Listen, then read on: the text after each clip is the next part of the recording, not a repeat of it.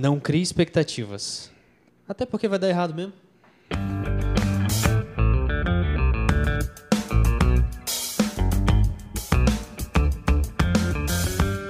Isso é o pessimista. Isso tá dentro dele. Você sabe pego- a, a piada do pessimista, dos meninos, que é irmãos gêmeos, que um é otimista, outro pessimista? Não. E aí um ganhou uma bicicleta e o outro ganhou um balde cheio de merda. Assim. Aí, aí o pessimista que ganhou a bicicleta falou assim: Eu vou cair com isso aí, vou me quebrar todo, isso aí não vai dar nada certo. Não adianta que eu nunca vou aprender a andar nisso. Aí o otimista com um balde: Gente, acho que eu ganhei um cavalo, vocês viram ele por aí? Vocês viram ele por aí? Eu acho que eu ganhei um cavalo. Boa, né? Já sabemos quem eu sou, né? da bicicleta com a motoca, né, parceiro? Não tem muita habilidade. Com né? certeza. Mas você foi o causador ou foi a vítima? Eu fui a vítima. no teu ponto de vista. Muito, muito... ponto de vista dele, né, cara? Não era ele que tava errado. É, ué. Não, foi outro cara que fez a cagada e cortou a frente de uma caminhonete. Aí, como o maluco parou do nada, eu. Só que ele tava fazendo cruzamento e tal. É, não convenceu. Mas tudo bem. Buenas! Estamos, está começando mais um Sem Nexo. Podcast. Eu sou o Rodrigues, hoje estamos com o Juan. Eu aqui, né? Sou eu. Isso. Eu Estamos aqui, com sou eu. o João, O pessimista. pessimista. E o convidado de hoje é ele. Esse pequeno, nobre homem. É Marcão ou W Marcão? É muito curioso porque com 40 anos que eu resolvi ser ator, sou professor de matemática, e aí deu. É, e aí com 40 anos, que eu, eu- hoje, eu tenho- hoje eu tenho 50, né? Então, aí veio essa, esse impasse do nome, do nome artístico. O meu diretor estava falando, você precisa de um nome, que você vai botar o quê? Marcos Villerdim? O meu sobrenome é alemão, Villerdim. O, o sobrenome alemão, ele tem, no meu caso, tem 10 letras, são só três vogais, Imagina. e todo mundo pronuncia errado a vida inteira. Eu falei, nem fudendo que eu vou utilizar o Tem meu sobrenome. Não vou utilizar meu que- sobrenome. Porque senão eu vou ter que passar de novo sempre pedindo para as pessoas escreverem certo, coisa e tal. Não vou fazer isso. Aí eu aí ficou Mar, Mar, Marcos o quê? Marcos. E aí Marcos Ville, porque era Villerdim, Marcos. E aí a minha esposa chegou. Você não bota W Marcão? W na frente, Marcão depois. E aí todo mundo te conhece por Marcão, você bota o W na frente. Eu falei, ficou muito ruim isso aí, né? W Marcão. muito ruim, mas é esposa, né? Então a gente fala assim, é, quem sabe. Aí, aí fui. Aí tá, eu falei, não, então eu vou assinar W, o W junto do M. Aí é coisa de viado. O W junto do M, os dois maiúsculo e o resto minúsculo. Então não tem espaço, não tem ponto, não tem nada. E assim fiz, W Marcão. E aí, é claro que até eu estranhava no início, mas bora, vamos fazer. E é muito curioso porque depois de um tempo eu acabei é, dando uma sorte porque tornou-se um filtro de caracteres da internet. Ah, legal. Mais fácil de te achar. Você daí. bota, é, se você botar Marcão, vem todos os gordos do mundo, Vira- que é Marcão. Agora, se você botar W Marcão, uma inclusive com palavra-chave. ponto, é, inclusive com ponto ou com espaço, vem coisa Vem minha. mesmo. Sim. Se você botar W espaço Marcão, W ponto Marcão ou W Marcão direto, só vem coisa minha. Pô, que da hora. Mas não pensei nisso, não pensei nisso. Pesquisa aí. É, mas eu, eu dou, eu dou dica para os meus alunos que eu trabalho com atuação, justamente disso. Você já pensou no seu nome artístico? Se você pensar no seu nome artístico, você tem o privilégio de se rebatizar. Você pode fazer isso. Quantos de nós, de repente, não, é, não curte o próprio nome? E aí, de repente, quando você vai para a área artística, você tem essa possibilidade. Bom, eu vou colocar um nome que eu acho mais interessante, que seja mais sonoro, etc. Legal. Agora também pense no filtro natural. Mas isso, isso te ajuda, é, como artista, a ter a tua identidade, a se achar um pouco mais? ou- Cara, ajuda a você, por exemplo, comentar com um cara, procura coisa minha, W Marcão, uns vídeos meus de stand-up que você vai ver. Você bota W Marcão no YouTube, vem coisa minha. Então facilita nesse sentido, entendeu? Para encontrar tuas coisas. Aí eu tenho w, wmarcão.com.br, W Marcão no Facebook, W Marcão no WhatsApp, Pô, no tudo- tudo- Instagram. Não, não tinha nenhum outro W Marcão, tu foi o primeiro. né? Não, eu encontrei um. Encontrei um W Marcão que tem ah, apenas no Instagram, se eu não me engano, no Facebook, só tem um seguidor, uma postagem, sumiu, nunca mais.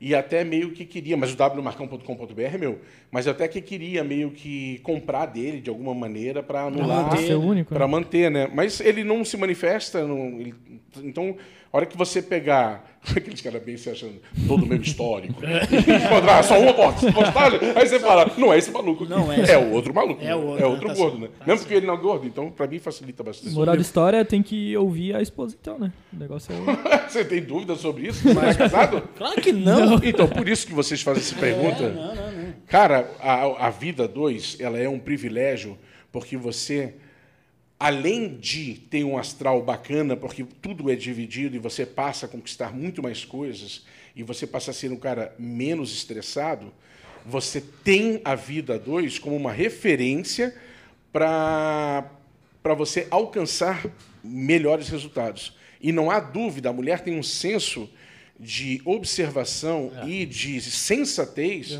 muito mais apurado. Eu costumo brincar que o homem intelectualmente não passa da sexta série. Você pega um monte de homem, eles começam a beber, daqui a pouco eles estão apontando pro pau. Aí, o- o- não, e os caras riem pra caralho, a mulherada fica assim. Ai, Pô, teve Deus, um idiota." episódio que a gente conversou sobre isso. Não é, mas a Mas gente é se dá bem com isso, que a gente É só fala verdade. bobagem.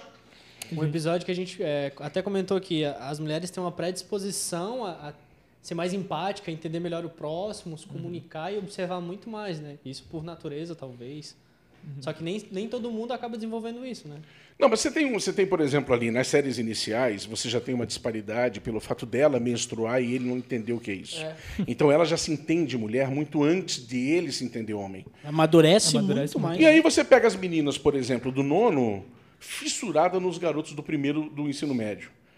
E os garotos do nono estão jogando bolinha de cabeça, bolinha de papel na cabeça do outro. Aí quando ela vai para o primeiro, o rapaz do nono que queria ser meio que. é, é, pode deixar, pode deixar, tá- tá- dá um clima. quando, quando você pega a- e aí elas vão para o primeiro, aí os garotos falam assim, agora Agora eu cheguei no primeiro. Aí elas olham pro garoto do segundo. e elas sempre, e quando chegam no terceirão, elas olham pro garoto da faculdade e é sempre assim. Porque eles ficam para trás. Não tem como, não tem jeito. Porque, na boa, esse é o nosso espaço e a gente se diverte muito fazendo muita merda, muita bobagem, porque a gente não liga, não implica para os outros. Tem um- uma história acho que o Léo, o Léo Lins fala isso. Como é que homem e mulher se cumprimentam, né? O cara tá com uma caixa na mão, ele fala assim, ela fala: "O que é isso?" Para quem que é? É um presente? Mas para quem que é? Se é um presente, é para alguém, objeto direto, ele começa a fazer um monte de brincadeira. O homem, cara, você chega do lado do outro com um presente na mão, ele fala: "E aí? Beleza? Beleza?" E é isso. Não, não tá nem aí. pô. Não, tá.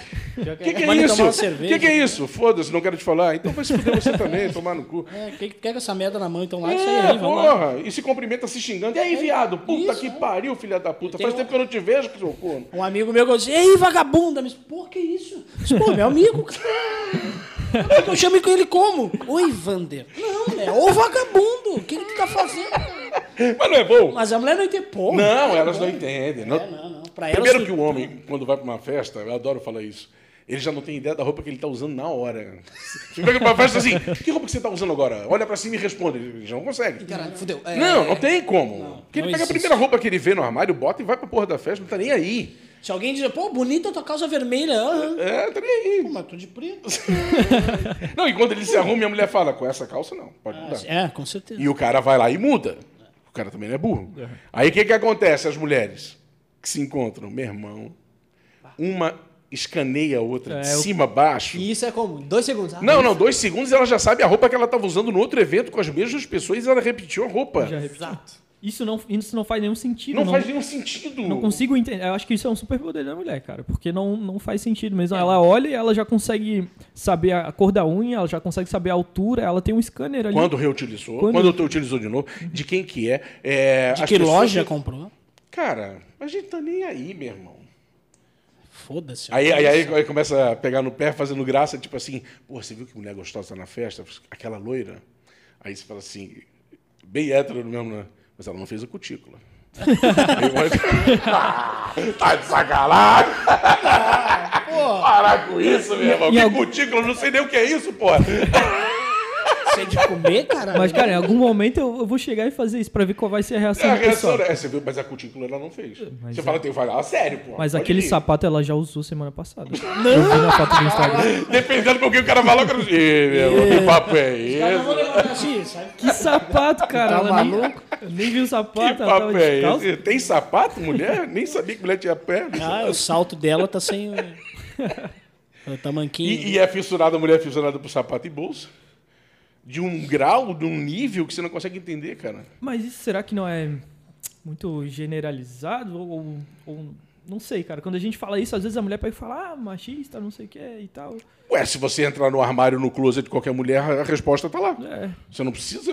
é, isso não é uma coisa, é, um segredo a ser desvendado. Quando você tiver oportunidade na casa E da mulher, não deixa eu é dar uma olhada no teu armário aí, eu quero ver o teu sapato e tuas bolsas. É, E, é e será que é machista só porque ela gosta de bolsa? Identificou, identificar isso não é Cara, machista. Se é o quê? Eu acho que não, cara. Isso é um- pode uma característica, né? machista só porque, sei lá, o cara falou que ela gosta de bolsa? Não. Uai. Não, isso é uma gosto. característica. Mas eu já ouvi É a mesma coisa que você falar pra mulher que ela não sabe direito e Igual a gente esquerda. gosta de carro, caralho. A gente tem uma predisposição a gostar de carro. É, né? claro. Carro, Exatamente. carro, não sei o quê. Uhum. Normal? E, e no caso da. No caso da mulher, que você. você pode ver um monte de característica que é só dela. A mulher tem capacidade de fazer, ver a novela, falar o telefone com a amiga, tirar o cachorro da cozinha, fazer um bolo tudo ao mesmo tempo, meu irmão. E ainda xingar o marido. Porque não fez nada cara, A disso. gente só consegue fazer uma coisa de cada vez. Não, cara, e a gente É ainda. monotemático, não tem essa. E a gente ainda tem que perguntar onde é que tá as coisas, cara.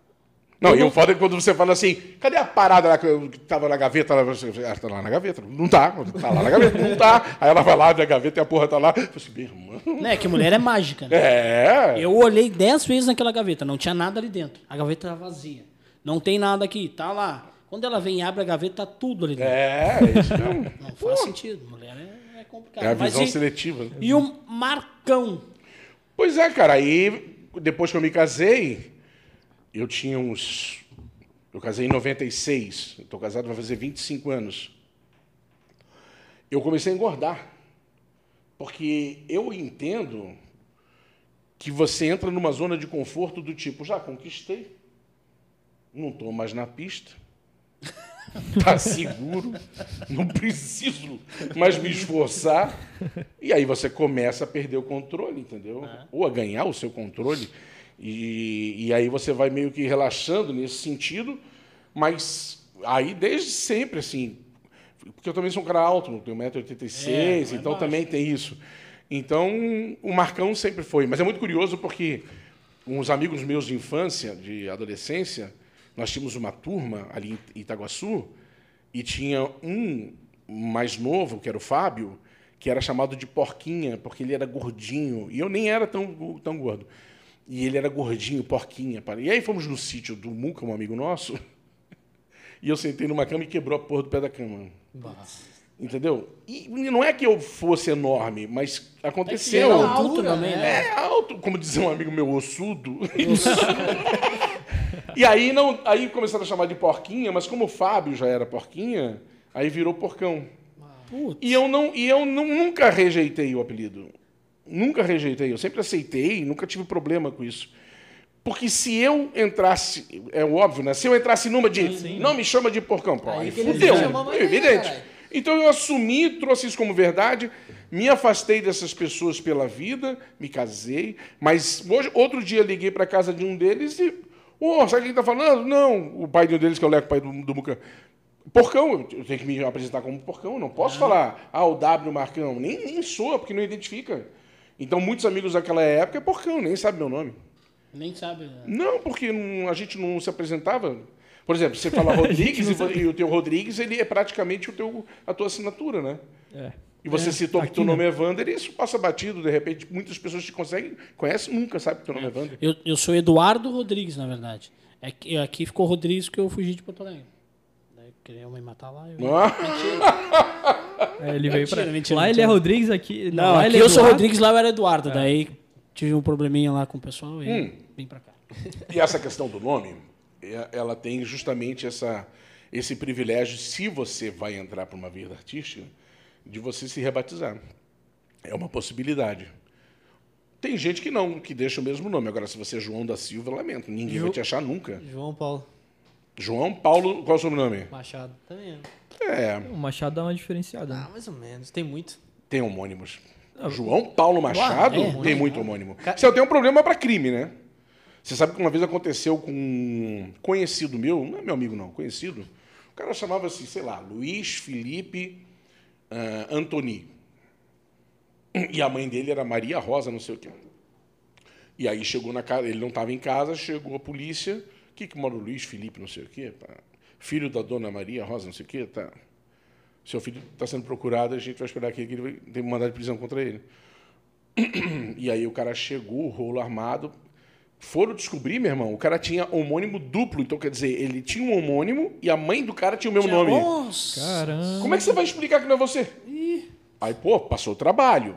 Aí passou o trabalho, porque aí conseguiu a álibi, mostrou que não era. Foram ver. O, o policial meio que saca quando realmente Não é, Não né? é. É. Entendeu? Eu, eu- teve uma- um episódio, eu com 16 anos fui assaltado aqui em Floripa, a mão armada, e aí levaram um G-Shock meu, puta, que um relógio da Eco, 86. Era, cara, era muito legal. E aí o cara levou o G-Shock, beleza. Aí no, no- no dia seguinte, meu irmão, não, nós vamos na, na delegacia, vamos. Não, vai, não, deixa pra. Não, vamos lá, sim. Aí fomos lá na delegacia, para não sei o quê. E daqui a pouco o cara foi preso. E foi preso junto com algumas coisas, e dentre essas coisas tinha um relógio. Relógios. E aí o policial chegou próximo de mim, com uns três relógios na mão, não falou absolutamente nada e ficou conversando, mas deixou claro, porque você chega com três relógios na mão, você olha que você está com três relógios na mão, segurando assim, dobrado assim. Aí ficou conversando, ele perguntou, algum desses relógios aqui é o teu? Eu olhei assim, não. Não, eu já sabia que não era. Porque eu, quando cheguei aqui, você não se manifestou. Porque se é o teu, você fala, "Ih, esse relógio é meu. E aí ele usou uma técnica e falou assim: eu vou botar o relógio na frente do cara, porque também você pode se valer, tipo assim, eu já perdi mesmo, né, meu irmão? Então eu vou levar aquela porra. Nossa. Algum desses é, o teu? Ah, já E perdi. aí Os ele não- três, os três É, são meus. esse- algum dos três é teu. Você tá vendo? Ele leva um para pelo menos garantir, né? E, na verdade, a técnica do policial foi a seguinte, cara. Veio conversar comigo, conosco ali, meu irmão estava junto. E depois de conversar, ele perguntou: esse relógio, algum deles é teu? O cara pegou? Eu disse, não, não é não. Eu não, já sabia que não era. Você não se manifestou quando apareci. Então tem um monte de coisa por trás que a gente não está sabendo o que está acontecendo. E essa questão do homônimo, muito provavelmente os policiais sacaram. Ih, não é. Mas, juridicamente, tinha que esperar o desenrolar, mas os caras já Tem estavam que. sentindo, né? Não, tem que. É. Ele tem uma data de prisão, tinha que prender o cara, não sei o quê. Tinha que fazer. Mas aí depois viram realmente que. Não sei se o nome do pai, aí não casou. Mas o cara falou assim, pô, que azar do cara, hein? Aí você pega o João Paulo Machado. Cara, eu, eu lembro que no terceiro ano, ontem, eu tinha Ô, 16 ô, anos. ô. Semana passada. É, semana passada. É, sei lá, eu fui para a diretoria por algum motivo, cheguei lá, deu meu nome. Ah, João Paulo Machado. E a moça disse, pô, tu sabia que tem 96 João Paulo Machado na escola estadual em Santa Catarina? Eu, ah, legal. Você vê? É, mas tu vê? Porra, Então, qual que em tá se formando aí, bota o meu nome. É, o, o meu nome tem o, o sobrenome que todo mundo tem. Eu sou primo da metade do Brasil, que é Silva e Souza. Silva É, mas o o primeiro nome não, nome. né? Juan, Mas é com com R. H. R-I-H. Porque aqui é chique, aqui é, Nossa. que é padrão. R-I-H. R-I-H. Pobre é uma desgraça. Ah, Adora botar o exatamente. Y-H onde não tem. Eu tive sorte que não tinha Y, não tinha nada, senão ia ter. Não, se o pai e a mãe são pobres, entra Y até nas duas pontas. Nas que duas adora, né? Não adianta. Daí eu acho que a minha mãe pensou assim: ah, bota Juan aí e bota um R que, que é diferente. Daí, pô, só R? Não, não, então bota um H e. daí eu quero ver. Juan. Não, mas isso É, pra- mas isso, cara, na boa, quando eu tenho uma filha que tem gosto, 14 né? anos, e quando. Primeiro que quando eu casei, eu tinha liberdade, ou melhor, a minha esposa tinha liberdade de não acoplar o meu nome ao nome dela. A lei permitia que isso acontecesse. Não sei como é que está hoje. Isso faz 25 anos. Aí eu falei assim, na boa, Inara, não preciso. Não, não vejo nenhum sentido ou necessidade de ter isso, de ter. Inara com Y? Inara. Não, Inara é normal mesmo. Inara. Até, porra, ela nasceu em 72. A gente está casado. Aí daqui a pouco, quando a gente estava casado, a Bia tinha, tinha recém-nascido, estourou a música. Inaraí, Inaraí. Aí um aluno meu perguntou: Ah, o nome da tua mulher é em homenagem a essa música? Porque a minha mulher nasceu em 72. Liga uma coisa com outra. Faz sentido, Aí o homem né? não pensa nem na merda que vai falar. É bem isso mesmo. É. Ele só pensou na piadinha. É, aí, o que, cara, aí o que aconteceu? Aí a Inara não botou, botou o nome, porque quis botar, se arrependeu é, uma semana depois, porque ela teve que reassinar todos os documentos. É uma merda. Ir no banco, refazer a assinatura. Eu falei, eu não exigi. Você que inventou essa merda aí. Então agora você vai ter que assinar tudo de novo. Aí ela foi, tem que fazer todos os documentos de novo. Beleza. Aí, e ela se chama Inara Antunes Vieira e o meu sobrenome que é Vilerdim. Beleza. O Antunes é por parte da mãe, o Vieira por parte do pai. Tranquilo. Aí vamos ver a nossa filha. A gente não sabia se era menino ou menina, e a gente já tinha decidido que o nome seria curto. Então, se fosse menino, seria Edu. Edu ou Dan. Era uma. Pô, que legal. É, Porra, seria nome legal nome rapidinho, né? Edu, Edu, Edu, Teu ou nome, Dan. teu nome já é um E apelido. pô. menina seria Bia. Não Beatriz nem Bianca, Bia. E aí nasceu uma menina e foi batizada de Bia. Aí eu falei, cara, Bia, pode botar Bia Vilerdim, né? Sobrenome. Não. Botou Bia Antunes Vieira Vilerdim. Eu digo, fodeu com a criança. mas, indo mas tão pelo bem, né, menos, cara? mas pelo menos não vai ter homônimo, né?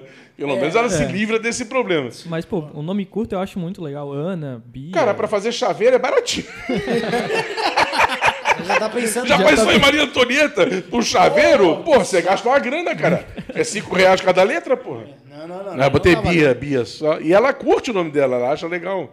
E é muito curioso porque, às vezes, em alguns eventos na escola, pessoas que não são da turma dela, professores, às vezes querem ter um pouco de cerimônia e falam: Beatriz, vem com a gente aqui, não sei o quê. Aí ela fica sentada. Porque não quer falar o apelido, né? É, mas eu vou Vai ficar ter que sentada. explicar, né? Meu nome é Bia, só Bia. Ed- Edu seria. Nunca vi, eu nunca conheci. Edu é legal. Edu. Porra, eu sou é massa. Eduardo. Imagina se fosse Edu, pô. Seria... Não facilitaria? Imagina, uma vida, né, cara? Ia ser muito bacana. Edu, claro, pô. Edu Rodrigues, até, sei lá, tem uma sonoridade muito diferente. Não, Edu Rodrigues, eu já pensei em deixar assim.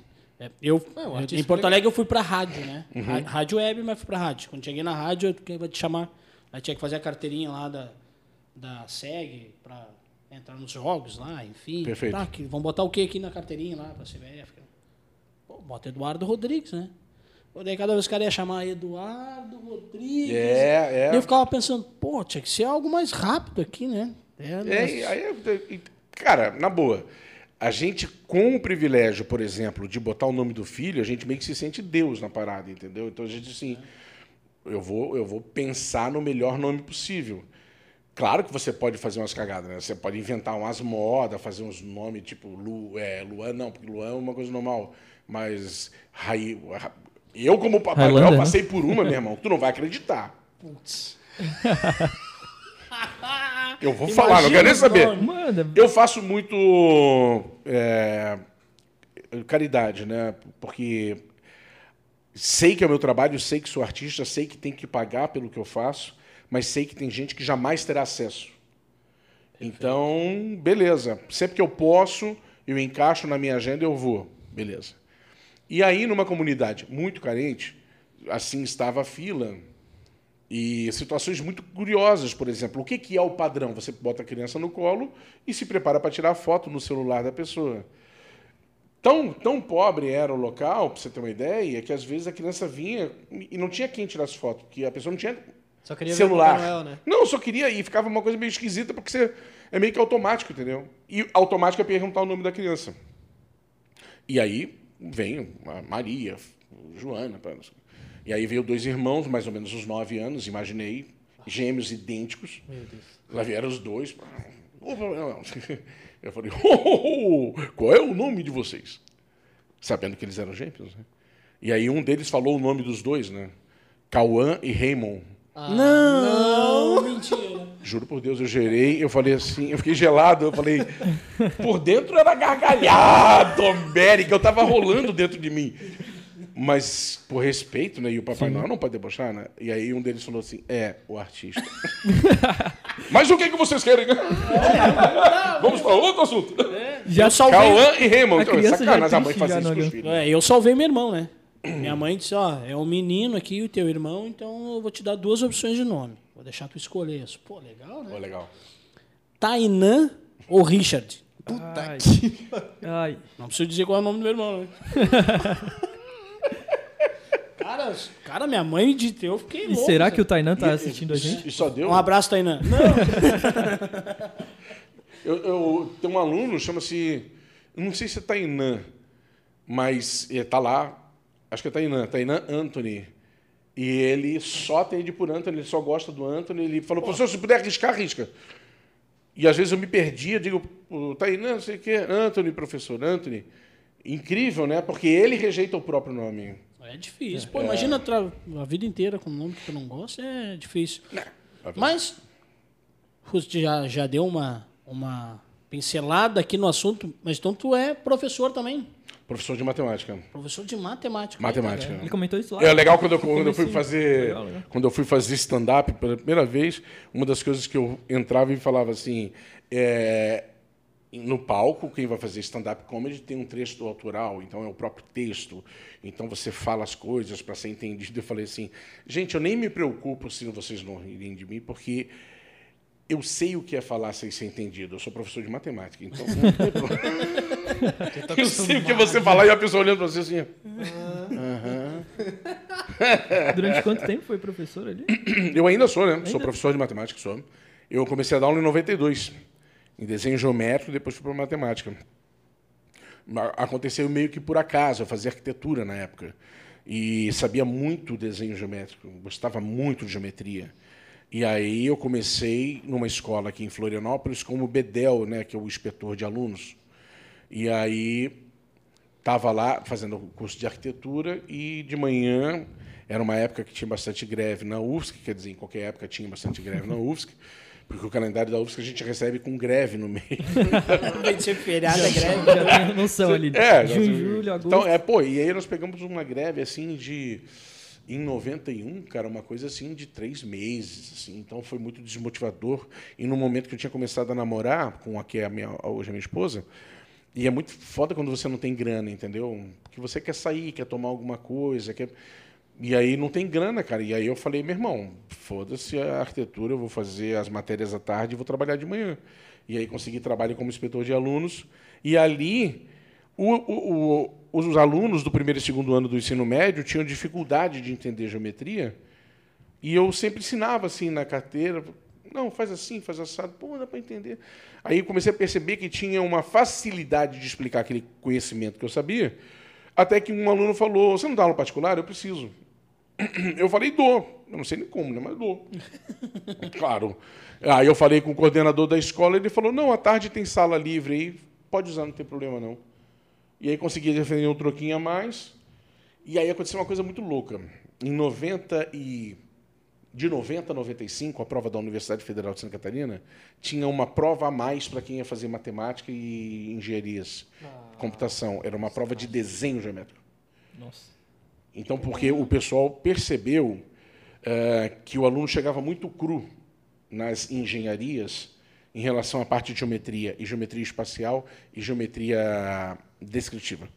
E aí, cara, eu, quando entrei para arquitetura, fiz essa prova, e daqui a pouco, o que, que aconteceu? Quando eu estava de inspetor dando aula particular, no ano de 92, que ia ter aquela prova, era o curso e colégio Energia, e aí o que, que aconteceu, cara? Ia ter um curso só sábado, eram oito sábados, só de desenho geométrico, e uma professora da UDESC queria dar esse curso. E a professora, vinda de uma faculdade, não se preparou para o nível de alunos de pré-vestibular, que são sedentos, que os caras estão tirando o teu fígado, entendeu? E tem que correndo. ser rápido, correndo rápido. E aí ela entrou e ela não conseguiu, cara. Não conseguiu. E os mais de 100 alunos que estavam na aula, na segunda vieram com abaixo assinado para a mulher, porque é curso particular, né? Porque não ia dar. E aí na terça ela entregou o cargo, ela falou: não é para mim, não, não- não tem nada a ver. E aí o cara chegou e me chamou. Tava Dá uma olhada aqui na apostila. Vê se você. Não me fala agora, não, era mais 11 da manhã, eu estava trabalhando como inspetor. Volta aqui duas da tarde e me responde se você encara. Olhei, 70% daquilo eu conhecia, 30% eu tinha que estudar. Voltei e falei, eu vou, vou dar aula disso aí. Meu Deus do céu, eu tremia que nem uma vara verde. Boca seca. Mas ele me deu umas técnicas, o coordenador, que falou assim: eu vou te dar umas técnicas para você entrar em sala de aula e você não ter nenhum problema. Primeiro, tudo que está escrito na apostila, no dia que você for dar aula daquele assunto, você tem que saber de cabo a rabo. Tudo. Não pode ter uma vírgula faltando. E você tem que saber mais do que está na apostila. Depois, você tem que saber todos os exercícios, todas as resoluções. E, por último, você não toca na apostila para dar aula. E, para terminar, olha no olho do aluno. Eu digo, se é isso, né? Só? Só isso? Ah, Lá vou eu. E nunca, assim nunca, fiz, cara. Nunca teve aula. nunca deu aula. Entrei e alguns que eram. ah, eu já era inspetor também à noite do SEMI. Então o que, que aconteceu? Você chega no SEMI para assistir, tá lá o cara sendo inspetor. Daqui a pouco você vai no curso de geometria, o cara está dando aula. É natural que você fique assim. "Hum, será que esse cara vai dar aula? Meu irmão. Pensa numa concentração e numa. é, aí que começa a entrar a cara de pau que começa a entrar a malandragem. Então o negócio é o seguinte, em sala de aula, o negócio é o seguinte, o que a professora deu esquece, nós vamos começar do zero, então em vez de oito semanas eu tenho sete, bora começar. Básico da geometria, os três entes primários. Pá, pá, pá. Então, observa, na terceira, terceira página do exercício 9, alternativa 04, ele fala exatamente isso. E aí volta, não sei o quê, pá, coisa e tal. Boca seca, nervoso pra cacete, apavorado, mas olhando no olho do aluno, encarando e tendo plena convicção do que eu estava falando. Aí entra um ingrediente chamado poder de persuasão, que vale para qualquer profissão. Se você fala embasado e se você fala com convicção, é meio caminho andado para as coisas funcionarem. E aí as coisas vão, vão indo e vão funcionando. E aí, eu, quando eu terminou a aula, eu falei, cara, isso, é isso que eu quero da minha vida, eu quero dar aula mesmo. Gostei disso aqui. É muito legal, é muito bacana. Porque você tem o privilégio, primeiro, de compartilhar conhecimento, que é uma coisa muito bacana. E segundo, quando você percebe, todos nós aqui tivemos professores, que, embora tivesse conhecimento, não sabia dar aula. Então você lembra tranquilamente, não, eu tinha um cara que realmente ele sabia muito, mas ele não conseguia dar aula porque não sabia dar, não tinha didática. Assim como você tem também os expoentes que eu falo assim, tem, eu tive um cara, professor de não sei o quê, que é impressionante como o cara sabia dar aula. É verdade. Então quando você se identifica e você, modéstia à parte, entende que funciona e você sabe fazer, cara, é isso que eu quero fazer. E aí você se empenha mais, aí você estuda mais, aí você vai mais. E ele tinha falado para mim o seguinte: a professora de educação artística, aquela qual eu dava aula particular para ensinar, que estava no primeiro e segundo ano, o cara falou o seguinte: faz esse curso do, do, do vestibular com os alunos, se der tudo certo, ano que vem você dá aula de matemática no colégio, de geometria no colégio, no lugar. Era educação artística na época, que não falava de artes, falava de geometria. E aí eu falei, cara, na boa, eu vou fazer bem feito esse trabalho. O que vem é consequência. E aí não deu outra. No ano seguinte eu não era mais inspetor, eu estava dando aula. de Geometria. Muito engraçado, porque a primeira coisa que entrei quando eu botei o pé, na primeira aula do ano como professor, um aluno estava jogando giz pela janela. Eu era inspetor, então eu já tinha que fazer essa postura de segurar, porque o coordenador falou: segura e traz para mim que eu banco. Meu irmão, a hora que eu deixo de ser inspetor, entro, primeiro ano do ensino médio, alunos novos, todos vindo de outras escolas. O garoto pega um giz jogando pela janela, eu nem me apresentei. Falei, você, rua. Aí o pessoal, olha. Por que não? Ué, Perrão, que é que é isso? E aí tira o garoto, entrega para o inspetor, André, leva lá para baixo para o Nilson, avisa para ele, estava jogando giz pela janela. O negócio é o seguinte, meu nome é professor Marcão, vou dar aula de geometria para vocês. É, não é a casa de vocês, funciona dessa maneira. Aí entra aquela coisa do pacto verbal, que é tipo assim, a regra do jogo é essa, você vai fazer errado, porque é da tua idade fazer errado. Eu vou te tirar de sala por causa disso, mas isso não significa que eu não tenho alguma coisa contra você. E vocês vão me testar como vocês testam os pais de vocês. Você quer falar assim, será que esse cara está falando a verdade? Aí você vai testar, você vai ver se eu estou falando da verdade ou não. Pronto. Depois de dois meses, tudo funcionava. Porque ele sabe, tipo, se aquele cara que ia dar aula, você fala assim, ih, com esse aí não dá para brincar, porque esse aí pega pesado mesmo. É, e já tem aquele outro que, pô, você pode fazer o que quiser, que o cara ameaça, não faz nada. Mas na educação dos filhos acontece isso também. A gente, talvez, vocês não tenham oportunidade de ter filho, não sei se você tem. Eu tenho, tem duas. Mas, mas sabe que funciona assim? Porque a gente, a gente fazia isso, né? Claro. A gente testava, eles vão testar. E Vai testam testando. mesmo. O filho testa você. E o filho testa 24 horas por dia. É. Não tem. Não quer saber. E aí, é, eu tinha um professor amigo meu, Rui Alcides, professor de geografia, gente finíssima. E ele já era avô, e a minha esposa estava grávida, eu falei assim, Rui, me dá um conselho, você já é avô, minha filha está para nascer, e eu queria ouvir você. Aí o Rui olhou para mim e falou assim, Marcão, eu vou te dar um conselho que é o seguinte. Pense duas vezes antes de dizer um não e antes de dizer um sim. Porque você vai ter que sustentar o seu não e o seu sim. Eu vou te dar um exemplo. Tua filha está em casa brincando na mesa, você fala, não mexe aqui, que senão você vai tomar uma palmada. Ela vai lá e mexe, você não dá uma palmada. Fudeu. Ela já entendeu que você ameaça e não faz. Ela quer sair com os amiguinhos e você fala, não, não vai sair. Aí ela vem, bate o pé, birra e pede para a mãe, aí você vai lá e cede. Não faça isso. Você pode se arrepender de ter dito não. Se arrepender, falar assim, que cagada, por que eu fiz isso? Mas não volta atrás. E aquilo foi meio que um mantra para mim. Bia começa a andar, começa já a entender os limites que tem que ter, não sei o quê. Meu irmão, eu dizia que era tal coisa e não tinha voltar. Então, ela foi criada sem poder de barganha. Não tinha barganha. Se eu falava não, era não. Aí, com o tempo, eu dei para ela uma ferramenta que eu falei assim: tente me convencer com argumento.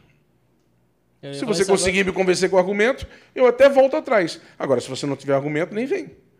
Aí você coloca ela, a criança, numa condição de: peraí, como é que eu vou botar a cabeça para funcionar para virar esse jogo? Famoso se vira aí, né?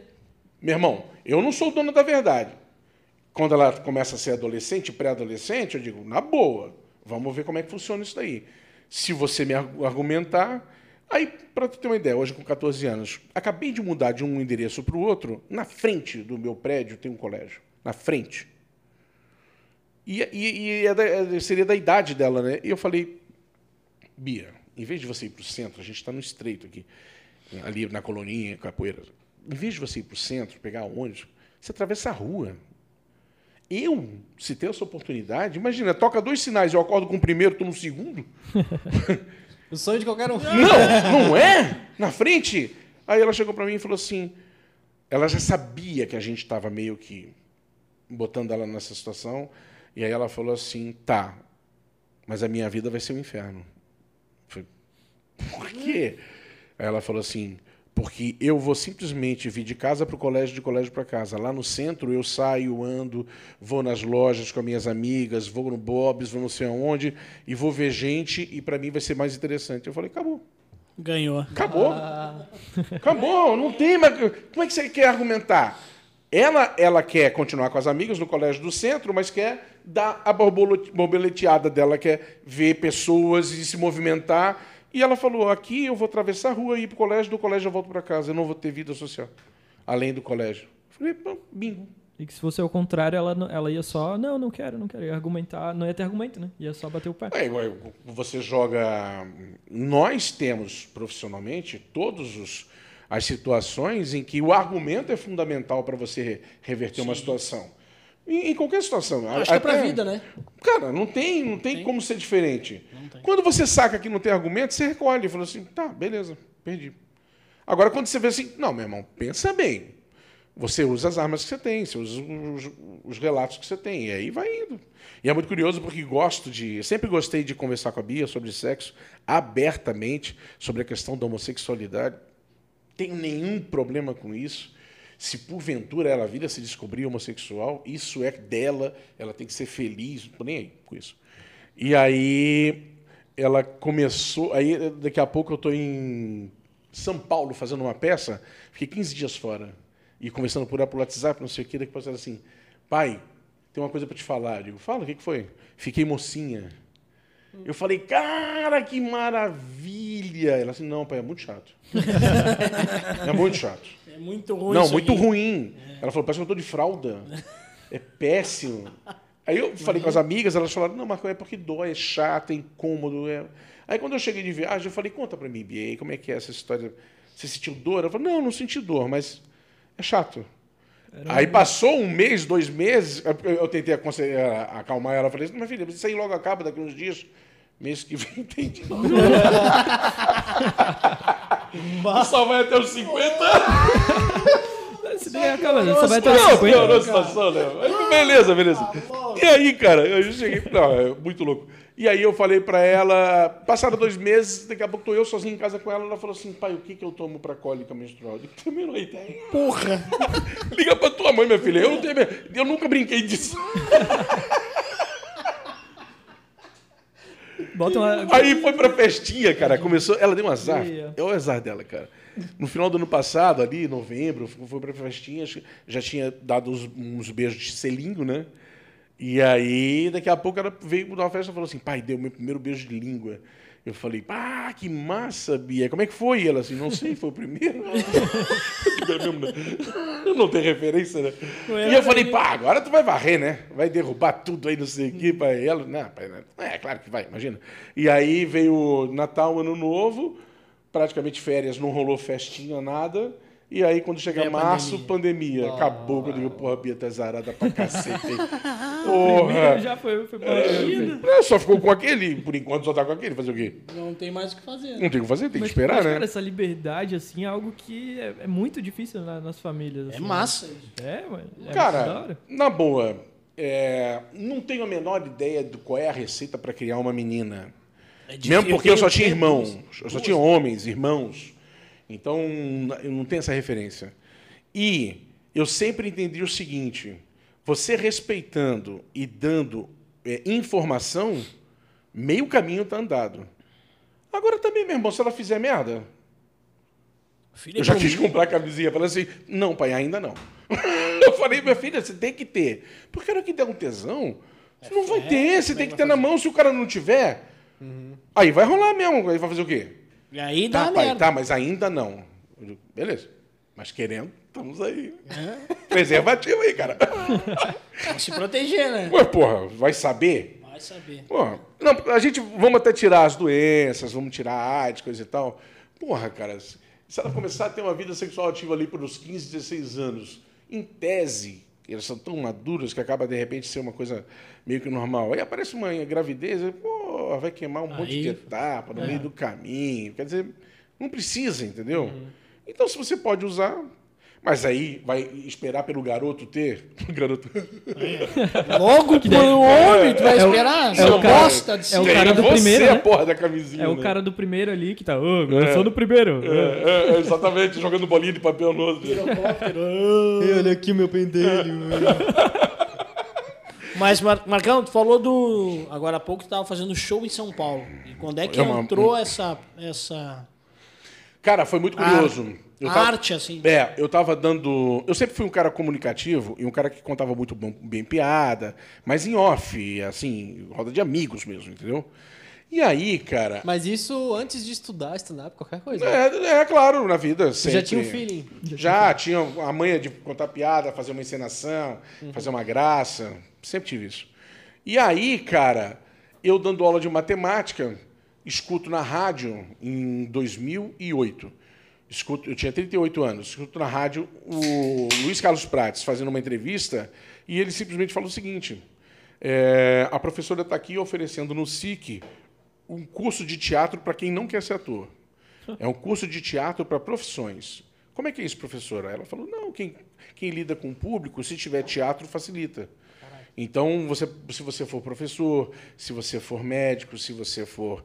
Na é, vida, né, cara? na vida, teatro para a vida, né? Mas ela falou assim: as pessoas que relacionam-se com o público, se puder fazer teatro, é, é bom, é legal. Beleza. Aí eu falei, cara, eu vou fazer essa porra desse curso. Aí entrei no curso, então era muito heterogêneo. Então você tinha crianças assim do nono ano, crianças do terceiro, tinha pessoas já banqui, bancário, pessoas que trabalhavam no banco, tinha advogado, tinha eu que era professor, tinha aposentado. E aí, bora fazer teatro. Aí fiz um ano, um ano e meio, um ano e pouco. Aí começou a repetir muitos exercícios. Eu falei, não vou aguentar, eu não tenho mais tempo para isso. Isso eu já tinha uns 39 anos. Aí, o que, que eu fiz? Entrei num curso profissionalizante para ator de cinema, televisão, teatro, publicidade. E montei, fui montar o meu primeiro solo de humor, chamado Um Gordo No e Cru. Então ali que eu começo a perceber que eu, cara, eu sou ator, eu sou comediante. Eu consigo escrever, então eu sou humorista. Peraí, então vamos, vamos fazer isso acontecer. Aí as minhas referências eram José Vasconcelos, o Chico Anísio, o, essa, essa, essa velha guarda que dava o show, às vezes contando piada de, senso comum, de domínio público, às vezes contando seu próprio texto. E eu falei, eu vou fazer isso aí. Eu tenho muita história engraçada, porque em 2006, quando a minha filha, minha filha nasceu, dois amigos meus do Rio apareceram aqui, que eu fui criado no Rio de Janeiro, né? e aí a gente tomou todas, eu contei um monte de história para eles, que falaram assim, você já pensou em fazer stand-up comedy? Eu falei, que isso? Cara, stand-up comedy é agora, em 2006. Isso. Tá todo mundo fazendo, cara. Você pega o microfone e começa a contar suas histórias. Bota isso na tua cabeça, cara. Vai funcionar. Escuta o que eu estou te falando. Isso ficou guardado na gaveta da minha memória.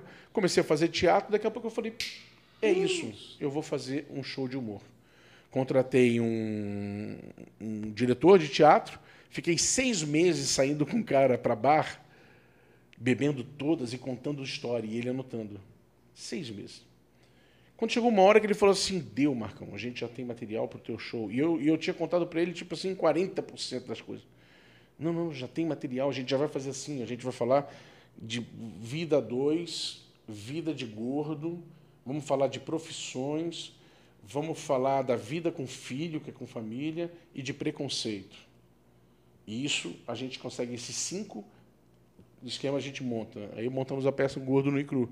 E aí, em 2010, em janeiro, era muito curioso, porque todos os meus amigos estavam indo em praia, estavam indo para festa, muita coisa, pra, e eu ensaiando, ensaiando, todos os dias, todos os dias, todos os dias, ensaiando, ensaiando, ensaiando, ensaiando. Quantas horas dava de... Cara, de ensaio eram umas três horas por dia, todos os dias, praticamente. Só, só queimava assim no domingo. E aí, quando chegou em 28, 29, 30 e 31 de janeiro de 2010, eu estreio num local chamado Sol da Terra, na Lagoa da Conceição, bem pequenininho, cabiam 60 pessoas. E não, você não precisava de muita coisa, era um microfone, um banquinho e você contando história. E aí, como era pequeno, deu para lotar. então, quer dizer, você já começa num local bom. O cara lotou na estreia, eram 60 pessoas. Não, mas ninguém, pessoas... ninguém precisa saber. É, mas às vezes para conseguir botar mas não era pessoas, sozinho. Era sozinho, sozinho. Não, mas tinha outros uh, também se apresentando na mesma noite? Não, não solo. Só? Solo. Eu fiz o contrário do que se faz quando se faz stand-up é comedy. Aos... Você vai entrando aos poucos, Isso. você vai amadurecendo o teu texto, você vai tendo material, você vai incrementando. Chega uma hora que você fala, eu posso fazer um solo. E esse teu treinar era com público ou sozinho? Aí é que tá. Existe uma técnica de você treinar e testar o teu texto sem que a pessoa saiba. Então, por exemplo, eu posso ter um determinado texto e eu simplesmente jogo ele numa conversa informal com amigos sem avisar. Então você não fala assim, Rodrigues, dá uma olhada numa piada que eu estou criando, vê se vai funcionar. Fudeu, acabou. Você gera uma expectativa completamente falsa. E você não tem que falar. Você tem que começar a conversar, papá, não sei o que, coisa e tal. Daqui a pouco você vai lá e joga, e aí você vê a resposta. Opa, virou, funcionou. Aí depois você vai para um outro público diferente daquele, porque tem gente que é teu fã de graça. Qualquer coisa que você falar, o cara vai rir. Esse daí você tem que tomar cuidado, porque esse aí talvez não seja uma referência. Não tem termômetro, né? Aí você tem que. É, e depois você tem que mudar o público, você tem que ir para um outro, um nível intelectual diferente mais raso ou mais apurado, e você vai e lança de novo, joga de novo, joga de novo, daqui a pouco você, putz, joguei as três vezes, com um público diferente, voltou, todo mundo riu, tem uma piada. Aí você leva para o show. Então isso é uma técnica. Eu, eu sou um cara que faço workshop, dou workshop de stand-up comedy, show. justamente para ensinar como que se abre um show, como que se mantém um show durante o tempo, o que, que se fala, o que, que se não fala, como é que você fecha o show. Isso tudo fundamentado num livro do Léo Lins, que é sobre anotações de um, comediante stand-up comedy. E aí, como eu sou professor e sei ensinar, eu montei esse workshop. Bom, aí nasce o ator que começa a trabalhar com isso em paralelo, de forma híbrida, sendo professor e sendo ator. E, mas voltando um pouquinho, essa tua estreia, como é que foi? Cara, foi muito legal, porque casa lotada, é, muita expectativa, ensaiei muito e fiz o meu melhor. E, o, e a grande sacada, eu me diverti. Ah, que massa. bom. Eu me diverti, entendeu? E é claro que tudo foi gravado, e é evidente que você se assistindo, você fala, puta, eu podia ter feito melhor. Aqui eu, Mas Claro, ali eu é faço. evidente. Chegou ali no momento que tu tava é, suando, alguma coisa assim no começo, calafrio, nervoso. Sim, sim. É, é muito curioso porque o local era muito pequeno e eu ficava do lado de fora, escondido, queria criar esse impacto. Hoje eu, hoje eu vejo que não há a menor necessidade. Hoje, fora é ficar né? fora, escondido e aparecer. Eu achava que isso era necessário. Hoje em dia não, não preciso disso. É, não não por, por ter, por ser conhecido ou por ter. Mas é isso pra porque todos. para todos. Esteja junto com o seu público, converse com o seu público antes de começar. Não tem, não tem por que você criar essa. Ah, vou, ah, é Suspense, mistério, É, né? imagina, não precisa. É, ainda mais sendo um show de humor. Até não é porque uma é bem- peça de teatro, entendeu? É, um show bem de diferente humor. do teatro que tu tá ali com figurinha. É, maquiado. claro. Eu, eu escrevo peça de teatro, eu sou diretor de teatro e já atuei em peças de teatro, então já sei exatamente que é necessário você criar essa expectativa e que eu posso, tá, eu posso ter uma peça rolando e eu entrar 10 minutos depois da peça começar e eu sei que a minha primeira fala gera o meu primeiro impacto, que eu posso ter uma aceitação do público que talvez me garanta a peça inteira. Aham. Mas um show de humor, meu irmão. Primeiro, tudo que dá errado é bom. Que a gente já re- reverte aquilo. Então, se, se uma lâmpada queimar, já, já tira sarro daquilo. Se o microfone não funcionar, já, já debocha. Isso era uma parada que eu gostava mais em cima do palco, cara. Porra, qualquer coisinha. Tocou o celular da mina do, do- da plateia. Imagina. iPhone? É, claro. Qualquer coisa. É, Improvisa, porque né? você tem que fazer aquilo dali se tornar um local, um ambiente prazeroso para quem está assistindo. E tudo que você mostra supostamente bastidor, ou que você não tinha programado, o cara gosta. Claro, você não pode fazer disso um sempre. Aí fica chato. Mas qualquer deslize, qualquer coisa. E é interessante estar ali com, com o teu público tá, antes, porque o pessoal já começa a ter um pouco mais de empatia por, contigo. Claro. Pô, o cara tá aqui no nosso É, meio. eu fui aprender isso também no barzinho, quando você se apresenta em bar, porque aí você já é diferente. No barzinho você tá, o público está bebendo, o público está descontraído, então você vai nas mesas, bate um papo, daqui a pouco você sobe e faz o show. Então tá tudo fazendo parte de um mesmo contexto, né? E aí nessa primeira apresentação foi muito legal, muito deu certo, funcionou. E aí eu fui para o Teatro da Ubro, que já tinha 90 lugares, e aí fui me apresentar lá, batalhei, fui atrás, vendi ingresso e dava aula ao mesmo tempo que era ator. Aí um amigo meu chega e fala assim, trabalhava na UFSC, e falou assim, estou precisando de um trabalho teu como comediante. É, fazer um personagem manezinho e ensinar as pessoas na UFSC como é que tem as coisas da UFSC. O que é a biblioteca universitária, como é que faz o cadastro, como é que faz a carteirinha, como é que funciona o RU, aonde que estão as coisas. Então você pode usar um PowerPoint sem problema nenhum, mas eu quero que você seja um manezinho. Vai rolar? Eu digo, vai. Ele disse que só eu não tenho dinheiro. Mas eu tenho teatro. O Elefante Branco da UFSC. 1.300 lugares. Eita. Eu tenho teatro e eu libero ele para você, você faz o show lá. Digo fechado. Eu só tinha feito o show para 60 pessoas e, quase 90 na Ubro. E aí eu falei, vou, vou fazer um show ali. Aí o que eu fiz? Eu dava aula no cursinho pré-vestibular da UFSC e aí eu falei assim com o coordenador, vamos fazer o meu show na sexta e a gente pega todos os alunos e leva lá e eu ofereço o show de graça para eles. Bora, fechou. Só eu já garanti 350 pessoas. E eu era professor de matemática deles. Beleza. Aí eu saí panfleteando, deixando cartaz pela UFSC. E o cartaz era assim, 20 reais, estava riscado, promoção 10, riscado 5. Como se tivesse já... Vendi 5 reais o ingresso. Resumo da ópera, botei 700 pessoas lá. Que da hora. E entrei e fiz, cara. E fiz e dei o meu melhor e me diverti muito, muito. Mas tem contratempos. Começa um projeto no Teatro Álvaro de Carvalho chamado TAC 76. meio que trazendo o projeto do Rio, do Pixinguinha 6 e meia, uma, uma coisa para pegar o pessoal saindo do trabalho. Beleza. Marcão, vamos fazer? Eu digo, vamos. Beleza. Me inscreve aí. Legal.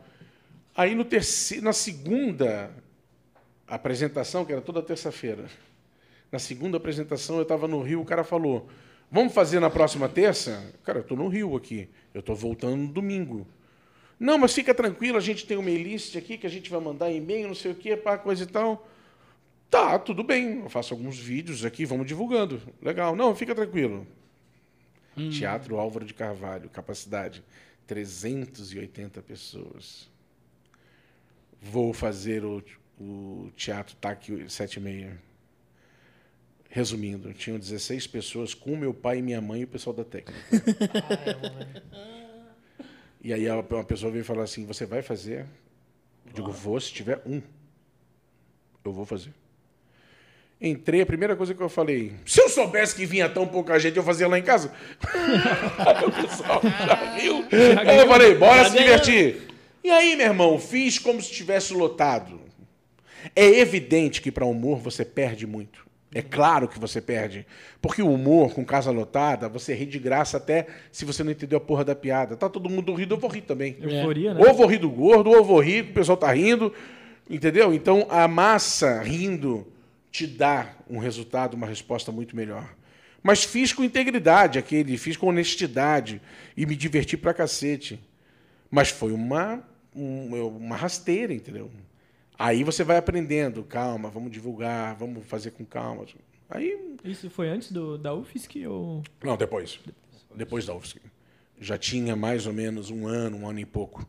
Aí eu parei em 2010 quando termina, esse é um fato muito curioso, eu trabalhava em dois cursinhos, um cursinho para vestibular e o Energia. Né? E aí, sempre fazendo show ao mesmo tempo, dando aula.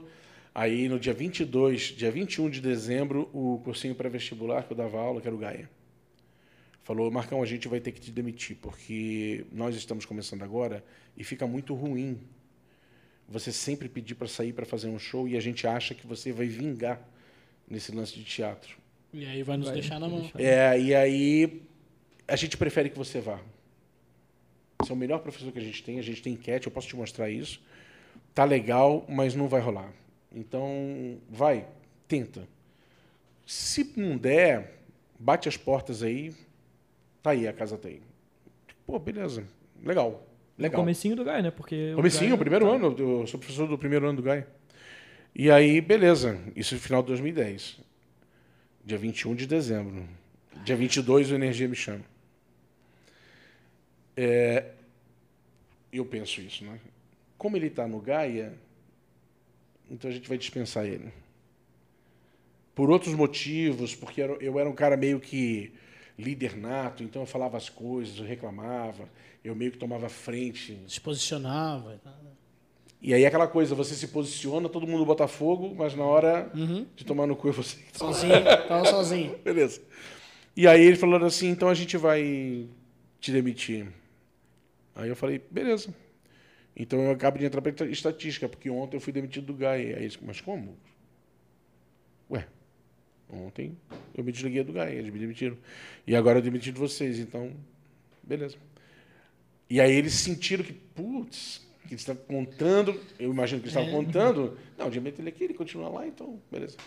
E aí, dois, aí eu falei para meus amigos, pô, foi muito foda, foi muito, muito, muito ruim. E aí eu, eu dois dias depois um amigo meu, professor de matemática, falou, oh, me chamaram lá no Só Exatas, uh, tem vaga de professor, vou indicar você. Eu digo, não indica. Por quê? Eu quero ver se eu vingo como ator. Vou dar tempo ao tempo, vou ficar um tempo aí batalhando. E aí fui batalhar, parceiro.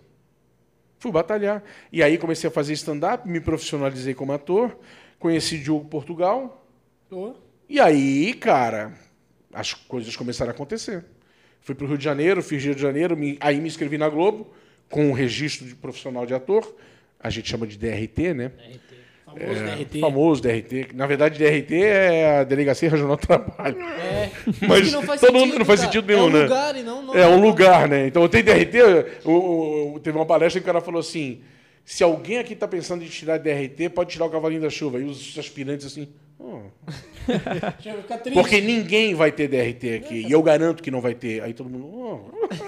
E aí ele falou assim: gente, DRT é Delegacia Regional do Trabalho. Aí ele apontou: você quer ter uma delegacia? Eu, não. Então, Agora não me pergunta por que, que chamam o registro de ator de DRT. Mas é DRT. Aí sim tinha a tal do DRT. Fui pra Globo, fiz o meu cadastro. E aí, cara, aconteceu um troço muito louco.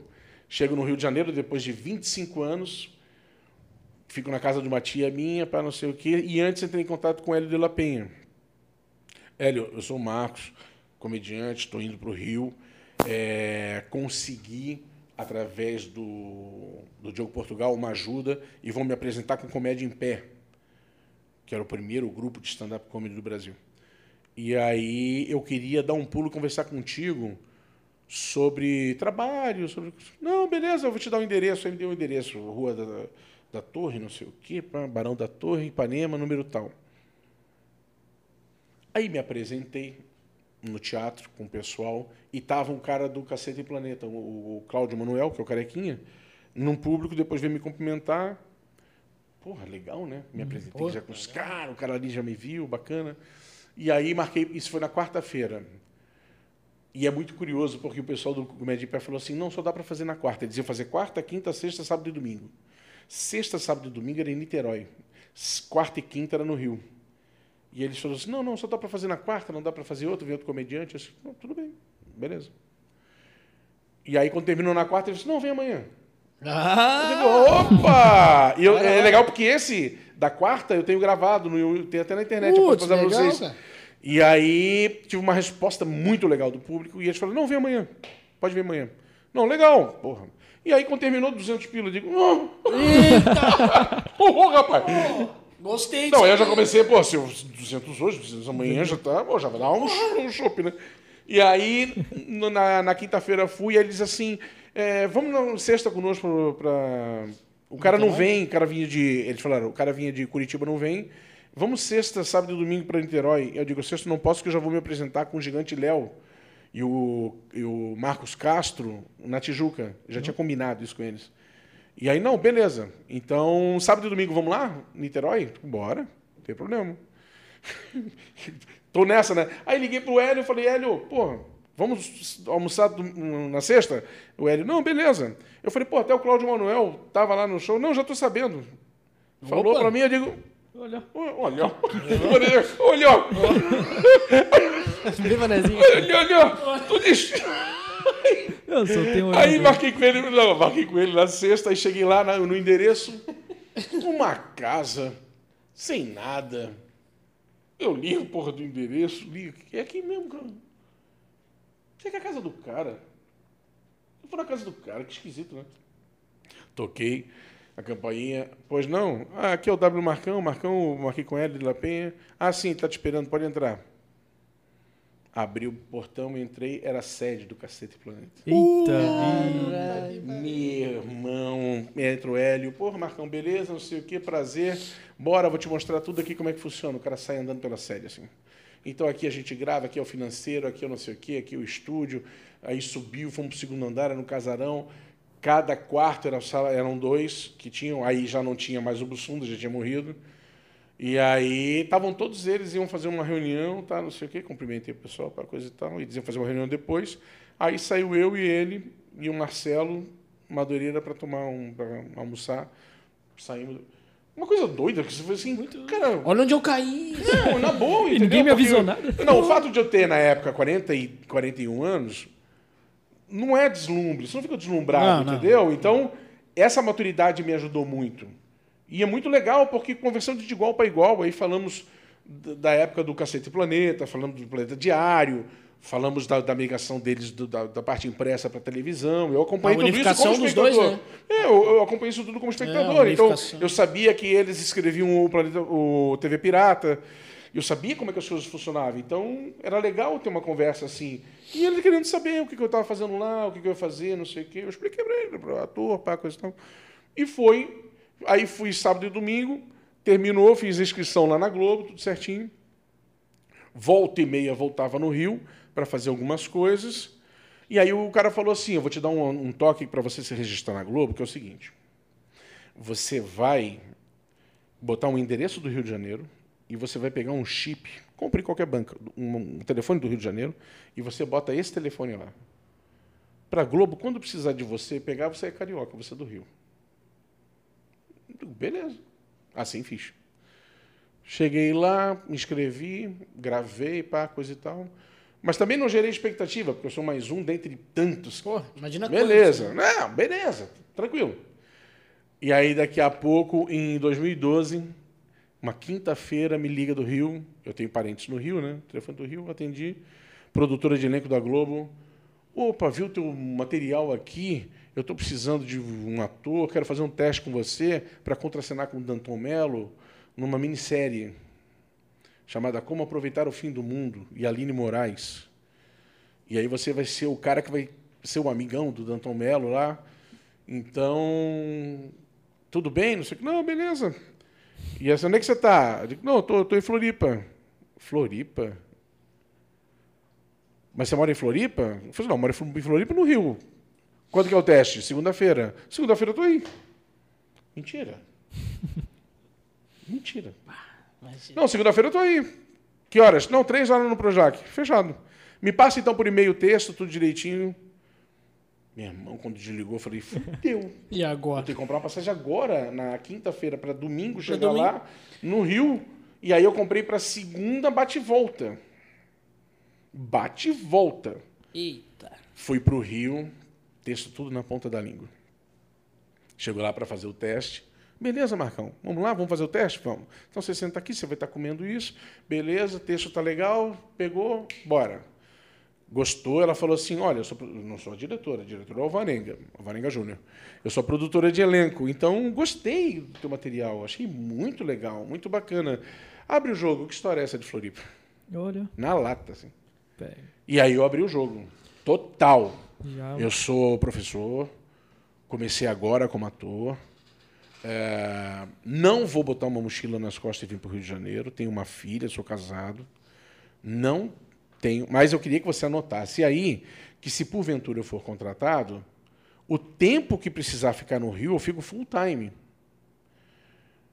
Mas você tem onde ficar? Eu digo, não, eu fui criado aqui, eu tenho parentes e amigos aqui. E eu tenho onde ficar. Então, com isso, não se preocupa. Tá, beleza.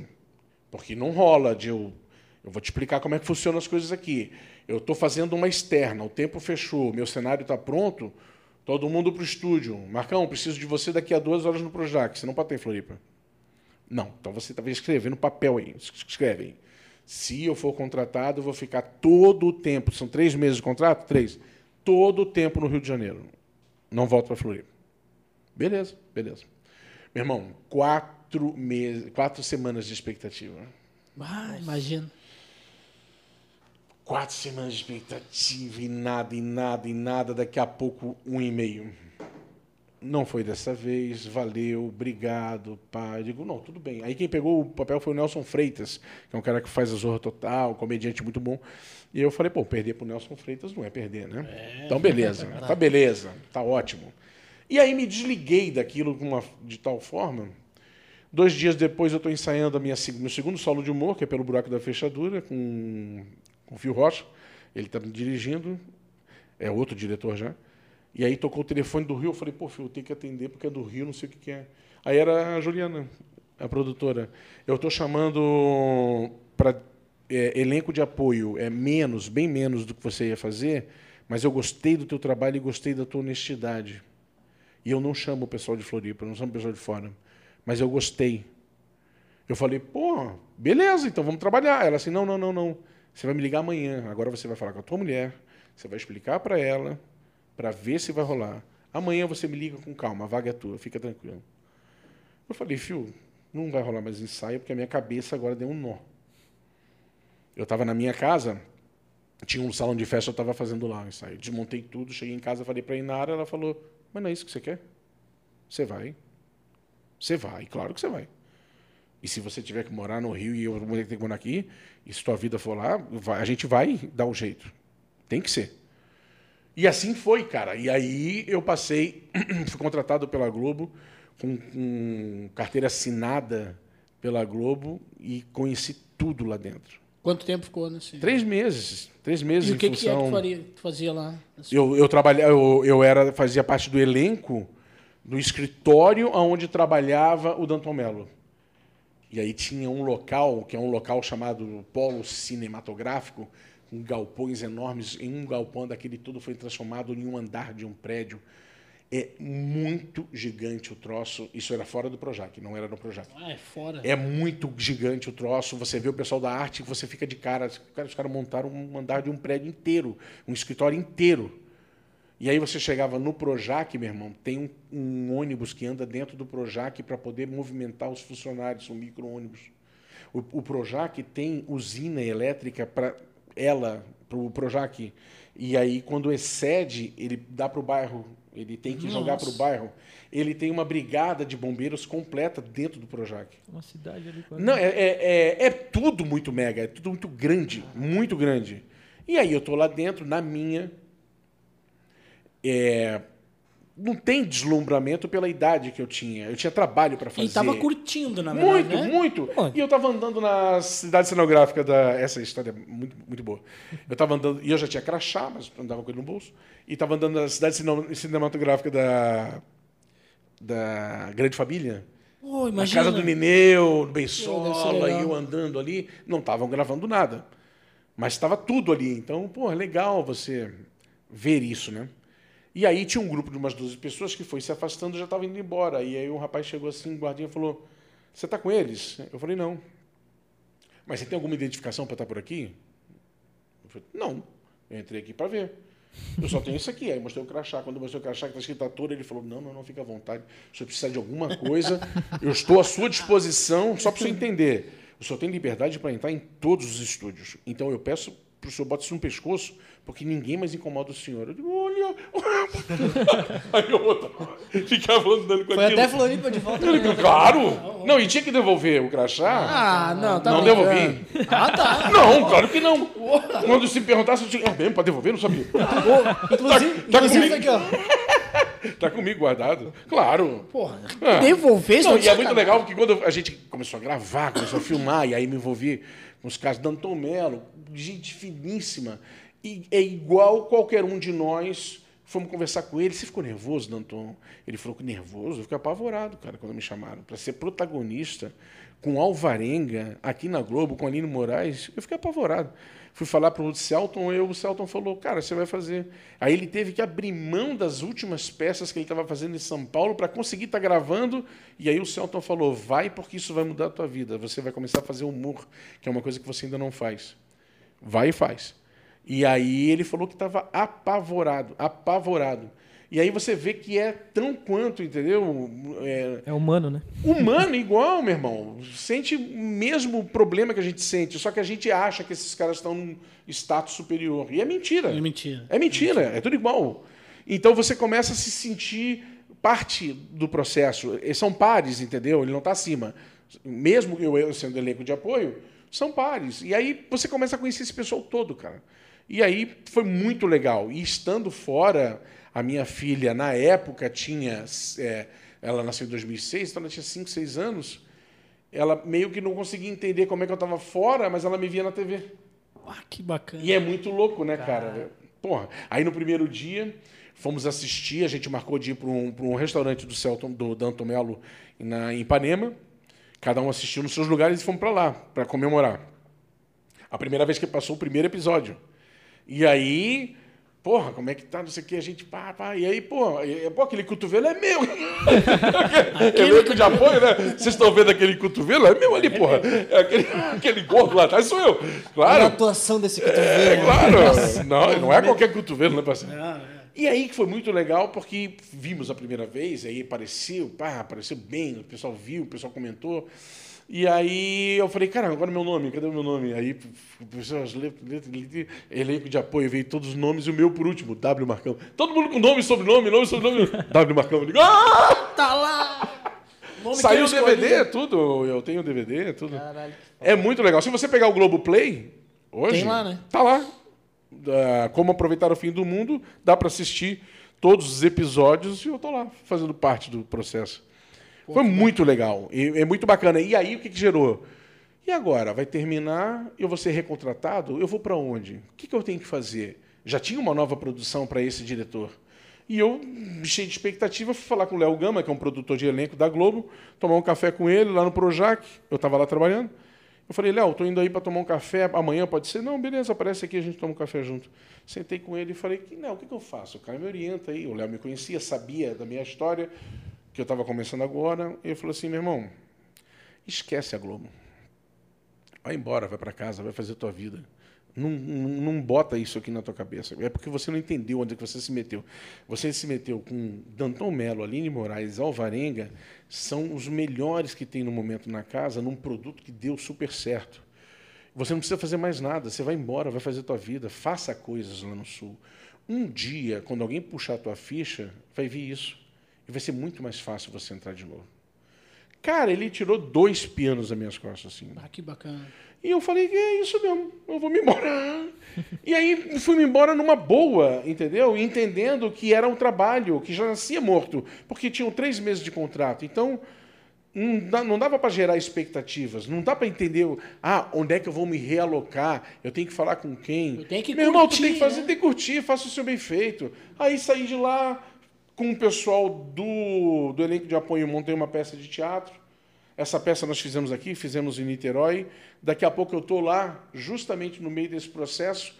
Um cara me liga, Marcão, eu preciso de você para fazer um filme, um longa-metragem. Só que não tem nada a ver com humor. Você vai torturar uma pessoa. Topa? Eu digo, topo. E aí começa a aparecer essas coisas. E aí eu começo a fazer filme, começo a fazer teatro, começo a fazer publicidade, faço rádio ao vivo diariamente. Meu irmão, a vida sem roteiro é uma delícia. Caramba. Porque, porra, você tem ideia do que você vai fazer? Daqui um... Aí daqui a pouco, em, a... nós estamos em 2020. Em, em 2012, 2013, um cara me aparece e fala, pô, tô precisando de Papai Noel. Me indicaram você que é gordo. Você tá de barba? Isso era em setembro. Eu falei, tô. Então, beleza. Manda uma foto aí. Acho que você vai ser meu Papai Noel. Você já fez Papai Noel? Falei, nunca. Já pensou em fazer? Não. beleza, então vamos fazer. Aí, aí eu sou, aí começo a trabalhar com a Boulevard, que é uma empresa de São Paulo que vem fazer os natais aqui no resort Infinite Blue em Balneário Camboriú e também em algumas cidades. E aí veio e a mulher me deu, a diretora me deu uma dica, falou o seguinte, o negócio é o seguinte, cara, Papai Noel é a figura mais emblemática que você vai fazer na sua vida. Nada, nada bate igual. o Papai Noel. Você pode botar quem quiser do lado dele. O Papai Noel é único.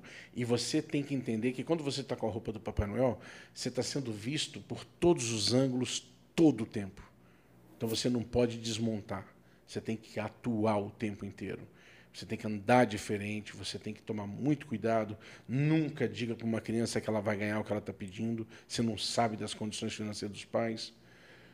Bora fazer? Eu digo, bora. E aí eu comecei, peguei uma cancha muito grande. E o fato de ser ator me dá uh. muita vantagem de ser um Papai Noel. E aí, depois de um tempo, eles pararam de fazer e eu continuei atendendo casas, e hoje em dia estou no Shopping Itaguaçu, como Papai Noel da propaganda do Shopping Itaguaçu, aonde lá eles optaram pela pandemia de não ter presencial. Então eles criaram um sistema de realidade aumentada. Então eles gravaram tudo e a criança chega lá, aponta o, o celular para um portal e eu apareço. Porra, uma mensagem, apareço falando. E se uma outra pessoa for do lado dessa imagem que está em realidade aumentada, é, ela tira foto com o Papai Noel. Putz. É a solução tecnológica que eles encontraram, porque eles falaram assim, cara, vai terminar a eleição uhum. e a probabilidade de fechar tudo, Fecha tudo é enorme. E aí o projeto deles é que o Papai Noel vai divulgar o WhatsApp do Papai Noel e as crianças vão conversar direto com o Papai Noel. E aí existe essa essa logística deles e pegaram a minha voz, captaram a minha voz, Sim. um monte de foto, e eles ficam conversando com as crianças. Como se o Papai Noel estivesse trabalhando home office no Polo Norte, uhum. lá na Lapônia. Pô, que bacana. Pô, como se adaptar à situação, né? Cara, cara mas, meu irmão, de março para cá, tudo se adaptou. Uhum. Tudo. Porra, que da hora isso aí. Não, cara, eu, pô, eu sou professor de matemática. vários colegas sempre se afastaram da tecnologia, mas se afastaram mesmo, a Vera, não queriam. Meu irmão chegou em março e falou assim: eu falei, ou vai ou vai. Aham. E teve gente que teve que largar, porque não, não, é, não, não conseguiu. E muito teve gente que não né? tinha a menor intimidade e hoje manda bem pra cacete, faz videoconferência, faz. Eu comprei uma mesa digitalizadora, então, por exemplo, eu pego a caneta, escrevo aqui e sai na tela do computador escrevendo. Então, hoje eu dou aula particular à distância. O que para mim era muito mais lógico quando eu dava aula particular presencial. Porque o que, que acontecia? Eu dava uma aula particular no centro e depois que eh, atender uma pessoa em Biguaçu. Porra, mó deslocamento. Eu tinha um hiato aí de uma hora sem grana. E depois, eu, se fosse pegar alguém no centro ou no Carianos, eu tinha que sempre jogando esses tempos. Porque eu tenho que botar o carro para estacionar. Eu tenho... que- Meu irmão, eu, eu pensava assim, cara, se fosse a distância, que delícia, né? Porque eu terminava uma aula no centro, dez minutos depois eu estava no outro bairro ou numa outra cidade. E, só que ninguém comprava. Porque não, presencial, a aula particular você tem que estar do lado do aluno. Agora vai ser o Como é que você contrário. quer fazer? Agora Aí ninguém mais quer. É um exemplo das profissões que entenderam que a tecnologia sempre esteve à nossa disposição, só que não estávamos usando porque entendíamos que não havia necessidade. Tudo mudou. A realidade mudou. Então hoje você tem novos parâmetros e novas situações os valores alteraram. Então hoje você consegue, sem problema nenhum, resolver problemas com eh, reuniões de altíssima qualidade, cada um na sua cidade. Você não precisa se deslocar. Aí começa a se perceber o quanto dinheiro estávamos perdendo. Só que aí você também começa a entender que determinados tipos de trabalho, como o do professor, por exemplo, teve uma overdose de trabalho porque ele em casa ele tinha que preparar muita coisa. Mas também, meu irmão, estamos safos, que vem a próxima pandemia. Ué, pô, é uma expertise, você adquire conhecimento e você passa a ter know-how. E você quer abrir mão disso? Não. Eu, eu confesso para você que, no final das contas, a- o, o meu ganho da pandemia foi enorme. Eu pa- me aproximei mais da tecnologia, adquiri novos conhecimentos. Hoje tenho propriedade para, por exemplo, pegar o meu workshop de stand-up comedy, transformar num vídeo curso e botar à disposição para atender pessoas do Brasil inteiro. Criar um E eu- produto escalável daí. Ué, e eu antes não, antes eu ficava limitado a ter que reunir uma quantidade de pessoas numa casa de forma presencial. E quando na verdade eu entendo que eu consigo oferecer até um certo limite um produto com qualidade para o cara andar sozinho. E aí você começa a abrir portas, abrir oportunidades, abrir janelas, e aí você começa a perceber o quão o quanto você estava perdendo de dinheiro. Mas meu irmão, só acontece na crise. Isso acontece. Mas a- Acelera, mas- né? Acelerou muito o processo. Ah, eu acho que foi a. Pois eu vi em algum lugar esse debate e, e se diz que a gente já estava preparado para a pandemia. A tecnologia já estava pronta para a gente passar pela pandemia. Prontinha. É que a gente não via ela. Não, a gente, na verdade, é, não é que a gente se afastava dela, é que a gente achava que não havia necessidade e só atrapalharia. É. Aí depois eu começo a participar de reuniões pedagógicas no colégio, tudo via é, meeting, etc., Zoom, e aí eu falo, cara, não preciso eu ir para o colégio fazer uma reunião Claro pedagógica, porque eu consigo resolver as coisas de uma maneira muito mais prática. E comendo. eu consegui fazer reunião comendo. Comendo. De pijama. É, claro. Ué, de pijama. A gente, a gente confessa, é, é, porque a gente tem, tem contatos aí para a gente poder fazer é, esse bate-papo aqui, porra, muita gente. Mas nós três, por incrível que pareça, ainda estamos resistentes em fazer esse bate-papo com alguém aqui. Perfeito. Agora, eu se não você tiver lenha quê. se você tiver lenha para queimar, traga presencial. É, mas tem Beleza. gente que não tem como. assim. Não, tem E aí a gente, sabe, não... Cara, isso sabe o que é- vai acontecer? Presta atenção. Vai acontecer o seguinte: vai ter um cara que, por uma questão logística, não vai ter como se deslocar para a cidade. E um puta cara para entrevistar. E vai cair no teu colo e você vai dizer assim: não, eu tenho que entrevistar esse cara. E aí você vai dizer: não, vou fazer amarradão ali. Porque muda o seu conceito de expectativa e você passa a ter um olhar diferenciado quando você entende que aquilo é uma limitação. Porra, Eu falei pra você, tá, mas é presencial? A gente vai fazer Ah, com sim, vídeo? Aí você foi- falou a assim, não, é presencial, porra. É aqui, você tá aqui do lado, vem pra cá. Claro, Uhum. entendeu? Mas não faria sentido eu fazer um bate-papo com vocês estando a seis minutos daqui. Uhum. Eu moro aqui próximo. Então não faz sentido. Tem que estar aqui com vocês, porque Sim. a energia é outra. Mas quando você tiver esse fator de limitação, em virtude do deslocamento e da logística, você vai fazer curtindo pra cacete. Você vai ver que não Que é, é um outro fator papo. de limitação. é né? outro papo. É, mas sabe o que, eu- o, o que eu quero dizer?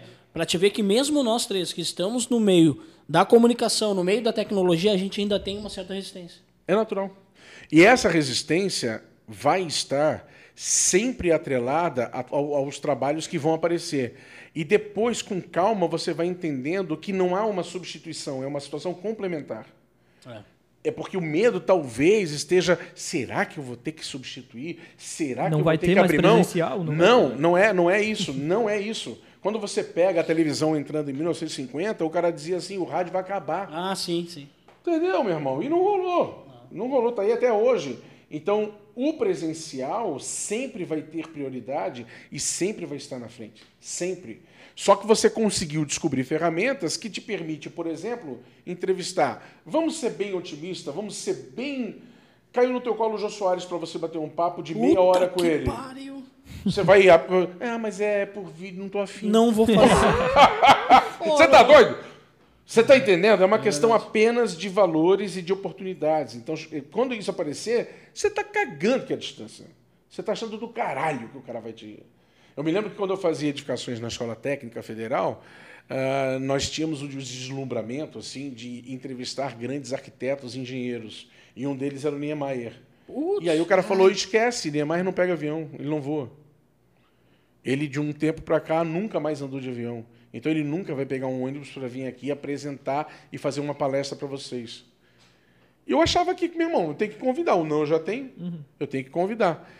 Hoje em dia, por exemplo, se eu estou naquele momento e se eu tenho a tecnologia que eu tenho hoje, isso não seria problema. Não, não, não. Ele vai, vai bater papo Porra, conosco. então nós vamos marcar com esses caras tudo online. Jô Soares, que a gente é. tem não, um não. Aí, o- no caso do Niemeyer, tem que ser no centro de Jamais Ah, não dá, já não mais, é. Ele já foi. Mas você está entendendo? Sim. Porque um, um não você tem. O E a- cara numa dessa. Porque você só precisa conhecer a pessoa certa no momento certo e ter o gancho certo. É apenas isso, é só isso. Eu não, eu não liguei pro maluco do De La Penha. Pois eu é, tava no eu... Rio para bater um papo com ele, o cara não falou, vem aqui. E eu tava na série do Cacete do Planeta. Porra. Eu, eu podia, show, né? podia falar assim, ah, não vou me meter. Coitado do cara, tem Ele nem coisa vai para me fazer. atender. Ele nem vai me atender aqui, né? Ele nem, mas se ele vai me atender. Cara, Não, eu, irmão, eu, eu sou, eu sou esse tipo de pessoa. Cara, eu não Que tem essa ressalva? tenho essa. Meu irmão, é tudo igual, foda-se. O não você já tem. Você tá doido? Não. Não existe diferença. Posso conversar com o prefeito, posso conversar com o governador, com o presidente da República, independente de quem seja o presidente. Estamos no mesmo patamar porque estamos aqui, cada um defendendo o seu. É tudo uma questão de respeito. Você tem que saber a liturgia, você tem que saber como se comportar. Tudo isso é ingrediente. Agora, ser inacessível, jamais esse cara. Se ele, por parte dele, se blindar, perdeu ele, meu irmão. Perdeu É ele. verdade. Claro, porra, porque esse cara não está se comunicando, esse cara não está falando com as pessoas. Ah, não, o artista, não dá para falar com ele que ele fica blindado. Foda-se. O problema é dele, ele que vai tomando com o dele. Você ó, primeira vez que eu estava na Globo, que eu fui gravar o primeiro dia, botei o terno lá, tudo certinho. Quando terminou, olha que interessante essa história. No camarim, tirei o terno, tirei e comecei a botar no cabide, arrumar tudo certinho. O cara que trabalhava comigo como ator de apoio falou assim: não faz isso não, Marcão, não faz isso não. Deixa solto aí. Deixa solto, eu vou te explicar por quê. Eu já entendi que você é, é- é da produção, que você faz as coisas e que você batalha teatro, e eu faço a mesma coisa. Só que tem um cara contratado só para fazer isso. E se nós começarmos a fazer isso, ele perde o emprego. Então é uma questão de respeito ao trabalho dele. Não é soberba. Esse é o trabalho dele, vir aqui, pegar tua roupa e botar no cabide. Eu falei, caraca, meu irmão, olha que troço doido. Porque eu estava na fé ali, dizendo, pô, vou facilitar a vida do cara, né? Eu vou botar já o troço aqui, já vou agilizando. Faz isso não, faz isso não. Você está desrespeitando o cara. Esse é o trabalho dele. Olha a lição que o cara me dá. Ele falou assim: eu sou do teatro, eu faço produção, eu sei exatamente o que você está fazendo. Eu fazia exatamente igual, me chamaram a atenção e eu que você está chegando agora, estou te conhecendo, é assim que funciona. Deixa, é o trabalho do cara, não tem nada de soberba, é o trabalho dele. Aí você descobre, num momento desse, que, meu irmão, ou você vem desfilar ou você vem assistir na vida. Só que isso depende do quê? Tem hora que você tem que desfilar porque você é bom pra cacete nisso. Uhum. Agora tem hora que você tem que assistir. Então depende da situação. Então tem hora que você está à disposição para assistir as pessoas fazerem Sim. da melhor maneira possível, como também tem hora que você tem que. Isso aqui eu sei fazer bem pra cacete, meu irmão. Botei que eu sei fazer esse troço aí. Aí matar no peito e dizer, eu faço. É? Pronto. E eu nunca tive problema em me elogiar nas coisas que eu faço bem. Porque eu faço bem. Não é? Quer prova? Me bota para fazer. Eu Deixa que eu faço. Deixa que eu faço. Agora não vou gargantear, não vou dizer que sou melhor do que os outros. Ser, fazer bem não significa que você está acima dos outros. Significa que naquela praia eu sei fazer. E aí, essa é a vida, cara. Isso Que tem, bacana. Beleza? isso tem muito a ver com confiança também, de, de tu saber, de se conhecer, né? Tu sabe, a experiência. Saber dos teus limites, por exemplo, acabei de vir para um apartamento novo, estou ali há duas semanas, inventei eu de instalar as torneiras. Deu tudo errado. Deu tudo errado. Deixei a porra do registro aberto, atirei um, um capzinho lá, começou a voar água por tudo, e a porra da água quente queimou meu dedo. Eu de quatro com o dedo enfiado no buraco, é a visão do inferno. Conclusão, fechei tudo, limpei a porra do, do banheiro inteiro, reclamando, xingando tudo. No dia seguinte, liguei para um profissional. Você é profissional? É, você faz isso? Está contratado. Quanto é que é? Tanto. Pode vir. Mano, um minuto atrás. Não, é porque você tem que ir atrás, não sei o que lá. Porque o homem é idiota, o homem acha que tem que resolver tudo, porque é um idiota mesmo. O homem quer ver um homem feliz, dá um macaco para ele trocar um pneu. Oh, ele vai se achar oh, o melhor do mundo. E a mulher já fala assim: troca, meu filho, troca. Faz força, que é o que tu vai Faz, é, saber. Entendeu? Eu chamei um cara que é profissional, aí ele foi lá, instalou e ainda ficou um vazamento. Eu digo, Flávio, volta aqui porque ficou um vazamento. Claro, pô, arrumou tudo, beleza, pronto. Então, quer dizer, tem hora que você tem que assistir, Sim. tem hora que você tem que desfilar. Então, cada momento, cada hora, você tem que fazer uma coisa. É isso. É isso aí. Quanto tempo deu aí, Juan? Foi, foi, foi. Uma hora e 32 minutos. Eita! Uma hora e meia. De pura mentira, não acredito. É muita, é muita conexão, né? Uma hora e meia. Mais alguma coisa? Vocês querem? Não, mano, eu tô aqui processando ainda tudo que tu falou. Cara, porra. Ah, Não, então. mano. Já pra gente ir pra, pra finaleira, e quando é que. Quando que surgiu o Rei Momo? Cara, o que aconteceu é o seguinte, o Hernani Huck, ele ficou durante 33 anos como rei Momo até ele falecer. Ah, quando ele faleceu, veio essa expectativa. Vai ter um concurso de rei Momo. E os amigos meus falaram, Marcão, você tem que ser rei Momo. Eu falei assim, eu? Não tenho nada com carnaval. Então nem é de. Não, no carnaval, não é que eu não gosto de carnaval. É que nunca- Já saí de vestido de mulher, coisa e tal. Mas não é minha praia. Carnaval, depois de casado, com filho, eu fico em casa, não tenho. um- Não, você tem que ser rei Momo, cara. Tem tudo a ver contigo. Eu falei, "Não, será? E o Papai Noel já tinha rolado já na época? Já rolava, já rolava. E aí tem até um episódio engraçado que o cara foi fazer uma matéria, o Mancha foi fazer uma matéria que abriu o concurso de Rei Momo. Ele falou, Marcão, tu quer ir de Papai Noel? Aí tu vai de Papai Noel, a matéria é maravilhosa, eu vou te passar o link. Aí eu, eu tô lá de Papai Noel querendo ser Rei Momo. Aí o cara fala, não dá. Você tem que tomar conta das crianças. Aí eu falo assim, então tá bom. Mas no final do ano tu quer presente, né? Mas aí, aí o que, que aconteceu, cara? É, eu vi as entrevistas do Hulk e o Hulk dizia: não precisa saber sambar, não precisa saber conhecer o carnaval. Você tem que ser uma pessoa alegre para cima, é, respeitar os outros, tem que levantar o astral das pessoas, tem que ser positivista. Eu digo: peraí, mas isso aí tudo eu sou. Tem que ser gordo. Eu digo, "Mas aí, aí que eu sou mesmo. Aí, Isso é que eu faço de não, melhor. porra, aí o que, que aconteceu? Eu Concurso, concurso ia passar em duas etapas. Você tinha que morar pelo menos 10 anos em Florianópolis, já, já, já morava mais 10 anos em Florianópolis, e tinha que ter mais, mais os outros pré-requisitos lá tranquilo, e tinha que jantar no Lira, sendo observado por 12 jurados, que eu não sabia quem eram os jurados. Eu e os candidatos. Desculpa a minha é um ignorância, pouco estranho, né? Mas- mas a troco de que essa. essa... Eles queriam ver como é que você se comportava jantando, bebendo, sendo observado, porque o Rei Momo vai em eventos em que tem prefeito, que pode ter governador, que pode ter Entendi. autoridades. Ele tem que ser comunicativo, ele tem que saber dar uma entrevista, ele tem que saber falar. Então eles, eles, eles, eles ficaram com muito medo depois de 33 anos com o Hulk, sendo um excelente Rei Momo, eles perderam o chão, que eles falaram, e agora? Quem que vai entrar? Não pode ser qualquer pessoa.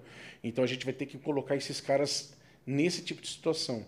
Aí eles botaram a gente para jantar, para beber, botaram a gente para ser entrevistado, falar ao vivo. E aí, meu irmão, ator e professor, Barbada. eu fiz o meu. Tava no ambiente ele tava. Eu fiz o meu. Cada um. Aí o que que eu percebi? Aí entrou a técnica do Papai Noel, que a diretora falou. Você está sendo observado o tempo todo pelas pessoas. Então, nessa noite, foram dois episódios. Nessa noite e dois dias depois foi na praça, na frente da catedral, diante de uma massa. Você tinha que se comportar diante da massa. Nessa da noite que eu estava sendo observado pelos jurados, todo o tempo semblante tranquilo. Para tomar, eu limpava antes a boca para tomar o chopp. Recebi de um mestre, de um chefe de cozinha aí, ah, acho que era o Ademar, recebi um risoto com polvo. Faca já ficou de fora, não preciso usar faca para comer risoto. Tranquilo, devagar, sem pressa. E as pessoas que eram candidatos, não todos, mas a ma- maioria deles não se preocupou que estava sendo observado. E eu sabia. Então, por exemplo, meu cotovelo nunca foi parar em cima da mesa, porque tinha uns caras muito velhos me olhando. Eu falei, esses caras sabem da etiqueta. Então, nesse momento entra o ator. Eu estava atuando o tempo inteiro, porque enquanto eu fosse Rei Momo, assim, se fosse Rei Momo, se fosse empossado Rei Momo, eu teria que atuar o tempo inteiro. Sim. Entendeu? E aí, beleza. Aí tem um ingrediente que não tem jeito, é o carisma. É, não é Que todo faz mundo. parte, que faz parte do- do- do- É nato, então quer dizer. Se você vai, vai, vai, tá igual, tá igual, puta, aquele cara tem mais carisma, não tem o que fazer. Quando você vai ver uma peça de teatro, você fala assim, engraçado, eu não consigo tirar o olho daquele ator. E às vezes o cara não tá fazendo nada. Mas isso aí é um. O que que é? É uma técnica? Um Não, tom? não, não, talento, não. não não. tem. É, em Portugal, eles chamam, no caso da atuação, é como se você tivesse um- uma coisa chamada anjo. É, uma, uma- é como se fosse uma áurea que, é, primeiro que você fica magnetizado pelo olhar, você fica vendo a pessoa, e tudo que aquela pessoa faz é harmônico, é agradável, é interessante, é bacana. Você pega na tua vida, você tem um retrospecto, você vai ver que tem muita gente carismática do teu lado, que são aquelas pessoas que você olha e já ri, já e, já- e- e você sempre lembra, puta que legal, a gente pode se encontrar. É uma pessoa que você dá vontade de estar É. conversando, batendo papo. E eu tenho isso. Só que isso não é utilizado de forma agora vou utilizar o meu carisma. Natural. Não, isso é, é ingrediente, faz parte. E isso. E aí também tem uns 50 anos na cara. Já tem. É. Não, pô, tem muita estrada, meu irmão. Então você vai meio que pegando a malandragem, entendeu? Para utilizar. Aí, no, no- dois dias depois, foi até muito engraçado porque um, dois, pelo menos dois deles levaram grande torcida, mas grande torcida, é muita torcida. E eu tinha gente torcendo por mim, mas não tinha nada organizado, cada um no seu canto. E aí foi lá, gerou-se uma expectativa, porque esses caras tinham muita torcida. E aí, quando falaram, e o Raymond é número 8, W Marcão, cada um tinha um número. Aí, pô, aí o pessoal, uh, todo mundo vaiando, marmelada, marmelada. E eu, pá, tipo assim, chupa. Ah, pô, fazer o quê? Ganhei, parceiro, ganhei. Eu fazer o quê, cara? Senta e chora. E aí, é, senta e chora, meu irmão. E aí eu sabia que a responsabilidade pelo legado do Hernani Hulk era muito grande pelo termo de comparação. E eu pensei o seguinte, meu irmão, eu vou fazer o meu. E vou fazer bem feito. Se isso me gerar novas, novos reinados, é consequência de fazer bem feito. E aí volta aquela história do professor que foi dar aula e o cara prometeu a aula ano seguinte. Eu falei, não, vou fazer bem feito agora. Hoje. E aí teve um episódio que eu substituí um professor de matemática que morreu, que era parceiro meu, era dono até do colégio. Nós dividimos a matemática, ele num domingo foi andar de moto num autódromo, se acidentou, morreu. E aí me ligaram, o cara morreu. Daqui a pouco eu falei, cara, eu estou à disposição se precisar. E aí falaram, Marcão, então você assume Tubarão e Aranaguá, eram as aulas dele? Assumo. Tinha disponibilidade. Entrei para dar aula, a única coisa que. Aí, aquele climão, você imagina? Imagina. O cara morreu no domingo, foi enterrado na segunda, quarta-feira ele dava aula. Quarta-feira eu tô lá. Entro, falei, galera, seguinte. Eu não estou substituindo a pessoa, estou substituindo a função. Bora para aula? Aí eu dei a minha aula. É. Do meu jeito, com a minha personalidade, com a minha forma. E os alunos viraram a página. Com todo respeito ao cara. Mas, tipo assim, Mas isso é respeitar o cara Claro, também, né? exatamente, exatamente. O legado dele é o dele, agora é o meu. Exatamente. Então, isso aconteceu nesse episódio. Aí, essa turma, eu entrei isso em junho, ju- junho, me escolheu como paraninfo no final do ano. Porra. Porra, no meio do ano, substituí o cara, eu me escolhi como paraninfo, falei, porra, bicho, beleza, maravilha, missão cumprida, sabe? Legal, bacana. E quando eu fui substituir o Hernando Rui como Raimon, eu falei, meu irmão, e o fato de não ser do carnaval, que gerou também muita raiva, de, não entendi nada de carnaval. O que, que esse cara tá fazendo lá? Vou fazer o pessoal rir. Pelo menos isso. Pelo menos isso. E aí, cara, eu, eu- a jogada foi a seguinte. Eu acho que me ajudou muito o fato de não ter nenhum vínculo com nenhuma escola. É, Porque eu entrava com o mesmo patamar em todas elas. Então não tinha assim, esse cara é de tal escola. É, ele vem aqui, mas ele está torcendo para dele. Eu não tinha. Não tinha nenhuma relação com nenhuma escola. Não tinha esse problema, né? Não, muito pelo contrário. Isso me ajudava, me ajudou bastante. E eu fiz o meu melhor. E aí as crianças queriam vir pro colo do Rei Momo. E aí quem que entra em cena? O Papai Noel. Aí, meu irmão, final, resumo da ópera. A tua vida é tudo aquilo que tu plantou o tempo inteiro. E tudo tem que estar à tua disposição para você se beneficiar da melhor maneira possível. Tudo é bagagem. Tudo. Qualquer coisa que você faça no teu passado está à tua disposição como ferramenta para você utilizar. A vida é isso. É isso que tem graça. Bom, depois dessa, né?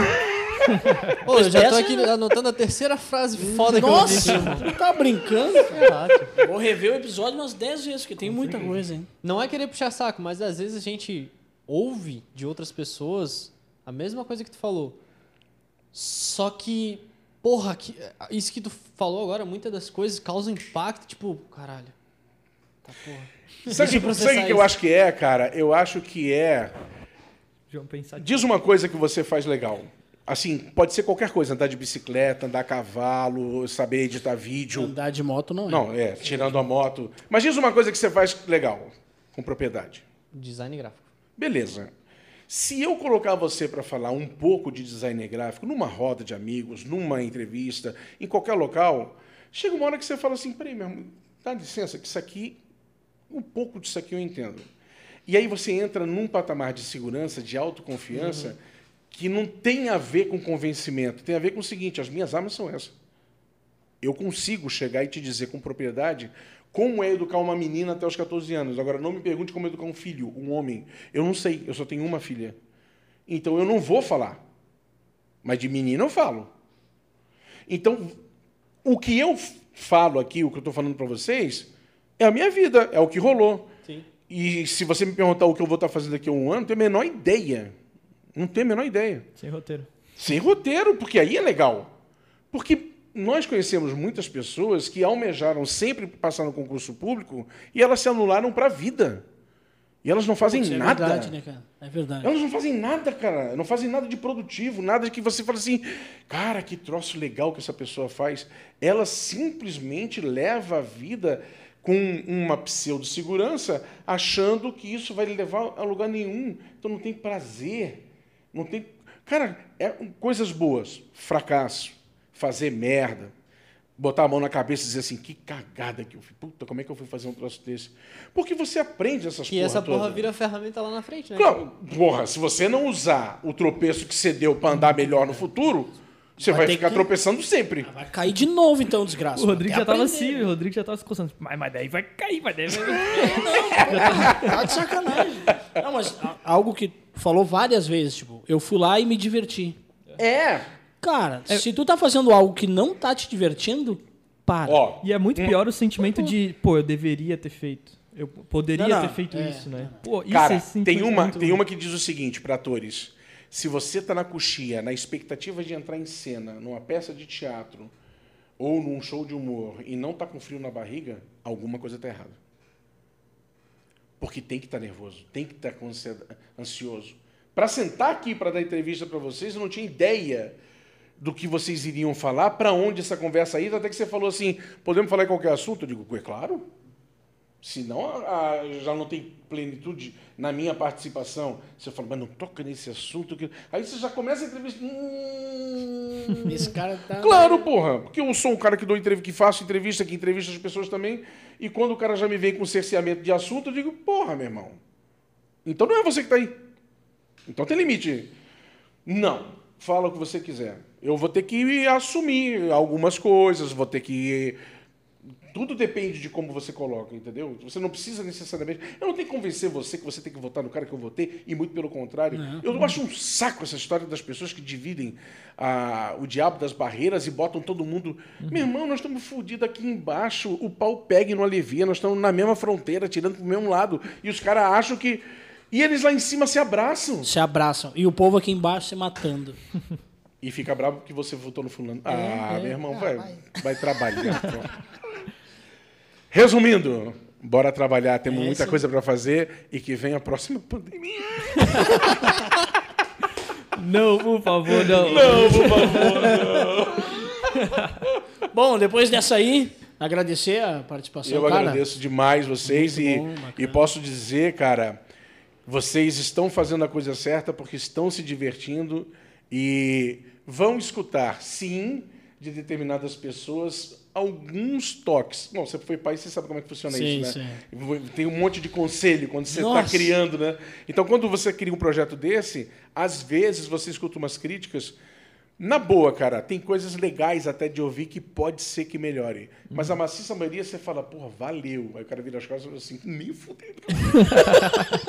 mas eu agradeço. Por uma questão de, é, pô, legal, legal. É, mas, mas, mas nem fudendo, o cara tá maluco, ele não tem ideia do que, que é. Porque é, é isso que faz a identidade do projeto de vocês funcionar e dar certo. Pô, que legal. Porque vocês colocam um monte de vocês e. Porque se você for, ah, a referência que eu tenho é o fulano ciclano, então meu irmão, você tá imitando ele, porra. Não tá sendo tu, né? Não tá sendo espontâneo, caralho. Claro. E aí, E, e uma das, das preocupações que a gente tem é essa, tipo, a gente vai trazer pessoas de vários setores, vários tipos de pessoas, a gente vai bater um papo aqui e não tem pauta, não tem nada, vamos, vamos bater Isso, papo, cara. É isso. só isso que a gente quer. E, pô, que bom que tu gostou, cara. Não, gostei, gostei demais. E é muito bacana porque a gente se sente muito à vontade, muito tranquilo e, e só, só dá resultado positivo, né? E aí você vê que é um troço que quase não edita, né? Depois você só, Aham. é, só corta iníciozinho, finalzinho, tá pronto. E é. jogo de câmera ali. Quando o áudio não dá problema, é ótimo. Cada um com seus problemas, né? Eu fiz a minha parte, né? Falei bonito aqui, É, né? Se assim, não captou, é com você. Rapaziada, vamos pegar lá, vamos focar no áudio aqui pra não me depois. Valeu, Então- muito, É- muito, muito obrigado. Então tá, é isso aí. Valeu, então. Até Um a próxima. Até Sem mais. Nexo Podcast. Beleza.